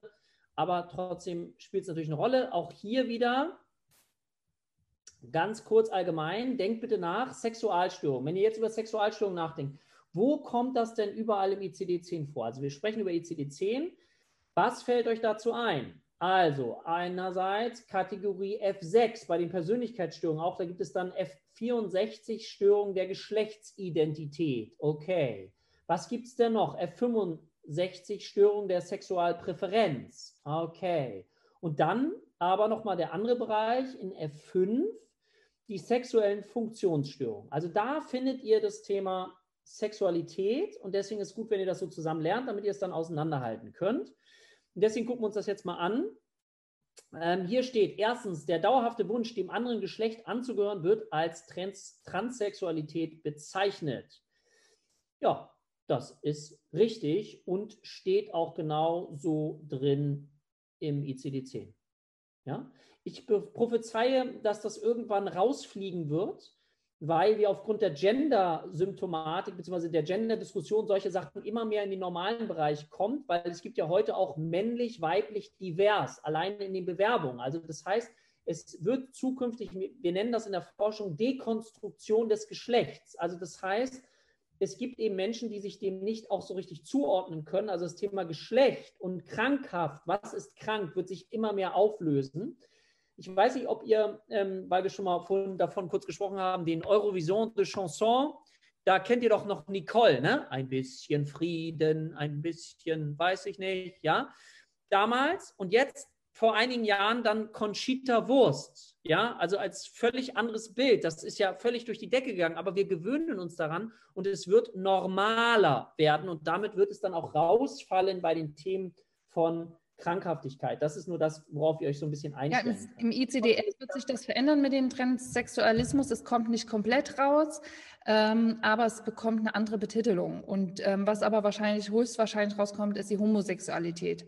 Die bis Nein, um Gottes Willen, da kommen wir gleich, die ist schon längst raus. Nein, da die steht noch drin. Ich komme gleich hier nochmal und erzähle das mal. Nee, nee, nee, also die anderen können gerne ruhig mal parallel im F6 gucken und können uns das mal schreiben, Dirk.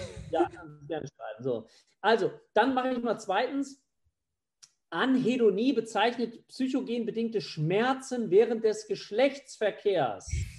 Anhedonie, jetzt müssen wir mal gucken, wo kommt das vor? Das liest man manchmal noch bei Schizophrenie, irgendwo bei den negativen Symptomen. Hedonismus habt ihr vielleicht schon mal gehört. Damit könnt ihr jetzt auf der nächsten Party mal angeben, wenn es eine Party wieder gibt. Ähm, das ist Lust, ja, Hedonismus. Ich, das ist die Lusthaftigkeit und Anhedonie ist die Lustlosigkeit. Und das ist nicht das, worum es hier unter zweitens geht, sondern das, worum es hier zweitens geht, ist Schmerzen während des Geschlechtsverkehrs ist 52.6 die nicht-organische Dyspareunie. Ja, dass ihr das einfach auch schon mal gelernt habt, dass ihr das wisst. Das heißt, das ist hier dann falsch. Drittens, äh, bei sexuellen Funktionsstörungen muss an eine mögliche organische Ursache gedacht werden. Ja, das ist wie immer richtig. Das sind doch echte Sachen, das kann man sich dann gut herleiten. Viertens, Homo- und Bisexualität werden zu den Störungen der Sexualpräferenz gerechnet. Nein, das ist falsch, weil Homosexualität war bis zum ICD-9 noch dabei, mit CD10 nicht. Das müsste mir Heike zeigen, wo sie das gefunden hat, weil das wäre natürlich krass. Ich finde es ja schon krass, dass es im ICD9 noch ähm, drin war. Jetzt blättert sie, also könnt ihr sehen, auch wir diskutieren manchmal, aber bis zum ICD9 war Homosexualität noch eine Störung, die in Anführungszeichen, nee, nicht, die damals der Psychotherapie bedarf. Also das wollte man wegtherapieren, muss man sich mal alles vorstellen. Und fünftens, Exhibitionismus wird zu den sexuellen Funktionsstörungen gerechnet Nein, es wird zu den Störungen der Sexualpräferenz gerechnet. Also ihr kennt für diejenigen, die sich nicht merken können, was Exhibitionismus ist, ihr kennt diesen Witz. Ähm, ein, ihr kommt vom Einkaufen raus und auf einmal steht da so ein Typ und macht mit seinem Mantel so. Und dann erinnert ihr euch, ach ja, ich habe ja was vergessen und jetzt weiß ich es wieder, es sind die Schrimps, die ich vergessen habe. So kann man sich das Thema Exhibitionismus merken für euch. Und das Wichtige ist, es ist nicht eine sexuelle Funktionsstörung, wie zum Beispiel Orgasmusstörung, sondern eine Störung der Sexualpräferenz und damit in F65.2. Und nun bin ich durch und Heike kann die richtige Lösung einmal aufblättern. Bevor wir dann nämlich zur letzten Frage kommen des heutigen Abends. Genau. Ich bin Übrigens, begeistert, wie viele Leute noch dabei sind. Finde ich ganz, ganz toll. Letzte Frage, die wir jetzt einläuten. Ihr habt echt super durchgehalten. Nochmal kurz zur Homosexualität F66.2, Dirk. Ja, gut, darüber werden wir dann in einem anderen Rahmen nochmal sprechen. Aber wir wollen euch jetzt nicht weiter verwirren. Wir gehen jetzt zur allerletzten Aufgabe. Wartet mal, da machen wir mal so ein läuten wir mal ein. So, welche der folgenden Aussagen zur gesetzlichen Betreuung treffen zu? Wählen Sie zwei Antworten. A. Eine Anordnung einer Betreuung führt zur Geschäftsunfähigkeit. Das ist nicht richtig weil mit der Anordnung einer Betreuung, wie soll es dazu gleich zu einer Geschäftsunfähigkeit führen? Das ist nicht richtig. B. Ein volljähriger Geschäftsunfähiger kann keine Betreuung für sich beantragen. Auch das ist falsch, weil man kann eine Betreuung für verschiedene Bereiche anordnen oder ähm, sozusagen da erstmal anregen beim Gericht. Und da geht es um Gesundheit, Finanzen, Behörden etc. Also das heißt, ähm, man muss, es muss nicht immer um die Geschäftsfähigkeit gehen. Ja, und auch jemand, der volljährig ist, kann selber eine Betreuung beantragen. Organische psychische Störungen sind häufig Anlass für die Einrichtung eines, einer Betreuung. Ja, das auf jeden Fall, weil oft Patienten mit Demenz benötigen dann einen Betreuer, der sich zum Beispiel um die Geschäftsfähigkeit kümmert, um die Finanzen oder auch um die Gesundheit oder auch um Behördendinge, die da zu regeln sind. Genau, also organische psychische Störungen sind häufig Anlass für die Einrichtung einer Betreuung, vor allem bei Patienten mit Demenz. Dann D. Psychotherapeutische Gespräche mit Betreuten erfordern grundsätzlich die Genehmigung durch das Gesetz. Nein. Ja, wenn der Patient dafür die Einwilligung gibt, ist das, ähm, darf der Betreuer auch über die Psychotherapie oder über die Gespräche davon erfahren. Ja, oder wenn der sowieso für die Gesundheit zuständig ist, ist das ja auch nochmal ein anderes Thema. Und Angehörige können eine Betreuung beim Gericht anregen. Genau, also Angehörige können eine Betreuung beim Gericht anregen und dann wird das vom Familiengericht nochmal geprüft. Genau, also generell könnt auch ihr als Therapeuten eine Betreuung anregen beim Gericht. Auch das geht. Ja, jeder ist dazu berechtigt, eine Betreuung anzuregen. Okay. Also wie ihr seht, kann man sagen, Schizophrenie wird sehr abgefragt. Dann wird sehr abgefragt die ähm, Therapieverfahren und Methoden. Und auch ähm, Gesetzeskunde kommt immer mehr, dass das mit abgefragt wird. Was mich wundert, Dirk, ist, dass ähm, gar nicht so explizit nach einem psychopathologischen Befund gefragt wurde. Also sonst kommt doch immer, was ist eine formale Denkstörung? Ja, das wechselt da mal. Aber ich möchte ja. hier nochmal reingrätschen, weil es so schön ist. Weil es so schön ist, ähm, möchte ich hier nochmal reingehen, weil du es hier gerade so reingebracht hast, weil das nochmal ganz wichtig vielleicht ist. Also nochmal, Homosexualität, ich möchte nochmal zurückkommen, ist keine Störung. Nicht, dass ihr das verwechselt, sondern ähm, einer hat eben gerade netterweise reingeschrieben, man kann die sexuelle Orientierung mitkodieren, aber nicht als Krankheit. Ja, einmal das an der fünften Stelle. Und das zweite bedeutet, was äh, Heike gerade gesagt hat, F66.2, sexuelle Beziehungsstörung. Das heißt, die Geschlechtsidentität bzw. sexuelle Orientierung, homosexuell, bisexuell, oder die Störung der Sexualpräferenz bereitet bei der Aufnahme oder Aufrechterhaltung einer Beziehung mit einem Sexualpartner Probleme. Also ich habe Probleme, dass ich homosexuell oder bisexuell bin, aber die Homosexualität, vielleicht haben wir uns auch falsch verstanden, Heike,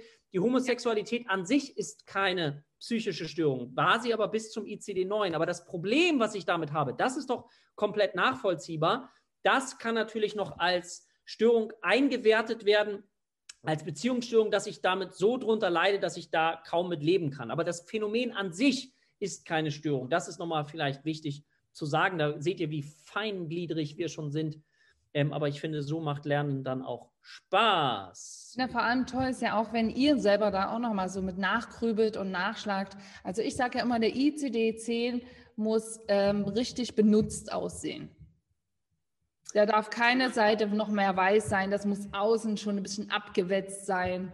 Ne? So hat er dann am Ende auszusehen, kurz vor der Prüfung. Ich habe ich hab ein paar ICD-10 und eins sieht aus echt, als wenn ich da reingebissen hätte. Ey. Als wenn ich das aufgegessen hätte. Das ist wirklich total krass. Mm. Ich sehe gerade, Janina, du hast es nochmal auch super erklärt im Chat. Damit, also das, was ich ja auch gerade gesagt habe, das passt alles. Ähm, ja, wir hoffen, dass es euch gefallen hat, dass wir, ähm, ihr könnt uns einen Daumen hoch geben äh, für die, die noch da sind, wenn ihr wollt, dass wir das nochmal machen, vielleicht bei der nächsten Prüfung. Das ist unsere Motivation, sind die Daumen nach oben, glaube ich. Dann freuen wir uns. Ähm, ich, wir machen es natürlich trotzdem, weil wir glauben, dass es einfach sehr hilfreich ist, aber ähm, so können wir noch einmal mit euch interagieren, vielleicht zum Abschluss, weil das ist immer schön, wenn wir auch äh, einfach ein bisschen was im Chat sehen und lesen können von euch. Das gibt uns so ein Gefühl von Verbindung. So. Was ist denn nun die Lösung von 27? fragt Eddie nochmal. Magst du uns da nochmal kurz hineinführen? Wie konnte das 27? So, 1 und 3. Das ja. sind die richtigen Lösungen. Genau. Sonst nochmal anhören, was ich gesagt habe. Das ähm, passt dazu. Ja, das freut mich total, dass ihr da viel mitgenommen habt. Super. Ach, das ist toll. Vielen, vielen Sehr Dank. Schön. Ja. Vielen Dank an euch sind sogar welche zufällig dazu gestoßen. Und dann hat noch eine, war noch eine erstaunt, die Susanne, dass sie so viel wusste. Das ist ja super. Ja, so soll es sein. So, so. soll es sein. Heike, aber auch mit dir möchte ich nochmal sagen, vielen Dank, dass du heute dabei warst. Ne? Das finde ich äh, ganz toll, ähm, dass du auch so viel Zeit, ne? abends, ich glaube, du bist gerade jeden Abend, also Montag irgendwie bist du im Unterricht, dann haben wir heute, wir haben Donnerstag schon wieder die FAQ für alle neuen ja. Schüler ähm, wo ihr nochmal alle Fragen stellen könnt. Also falls ihr neu bei uns seid, wir freuen uns total, dass ihr da seid. Am Donnerstag habt ihr nochmal Möglichkeit, alle Fragen zu stellen. Hast eine mega volle Woche, deswegen ganz, ganz lieben Dank an dich. Ich freue mich, das mitzumachen. Ich meine, es kann eventuell dazu führen, dass es zu einer Bindungsstörung zwischen meinen Kindern und mir kommt, aber nee. Das wir dann ja hier behandeln mit den ganzen fertigen Schülern, die dann fertig sind, dann ja. machen wir uns da mal, ja. kümmern ja. wir uns drum. Ja, vor allem, die können sich ja live angucken, ne? Dann sehen sie ja die Mama. genau, so geht's auch heutzutage. Oh je, je. Genau. Sehr schön. Also, ihr seht, wir haben unseren Humor auf jeden Fall nicht verloren, sondern okay. wir lieben Humor auch beim Lernen. Das ist total ja. wichtig. Das lockert so einiges auf. Gerade genau. wenn man sich mit den psychiatrischen Krankheitsbildern beschäftigt und man sich manchmal wirklich denkt, oh Gott, wie kann das ein Patient nur aushalten oder wie kann das nur so, warum ist das so schwer und ähm, kann ich das überhaupt als Therapeut tragen?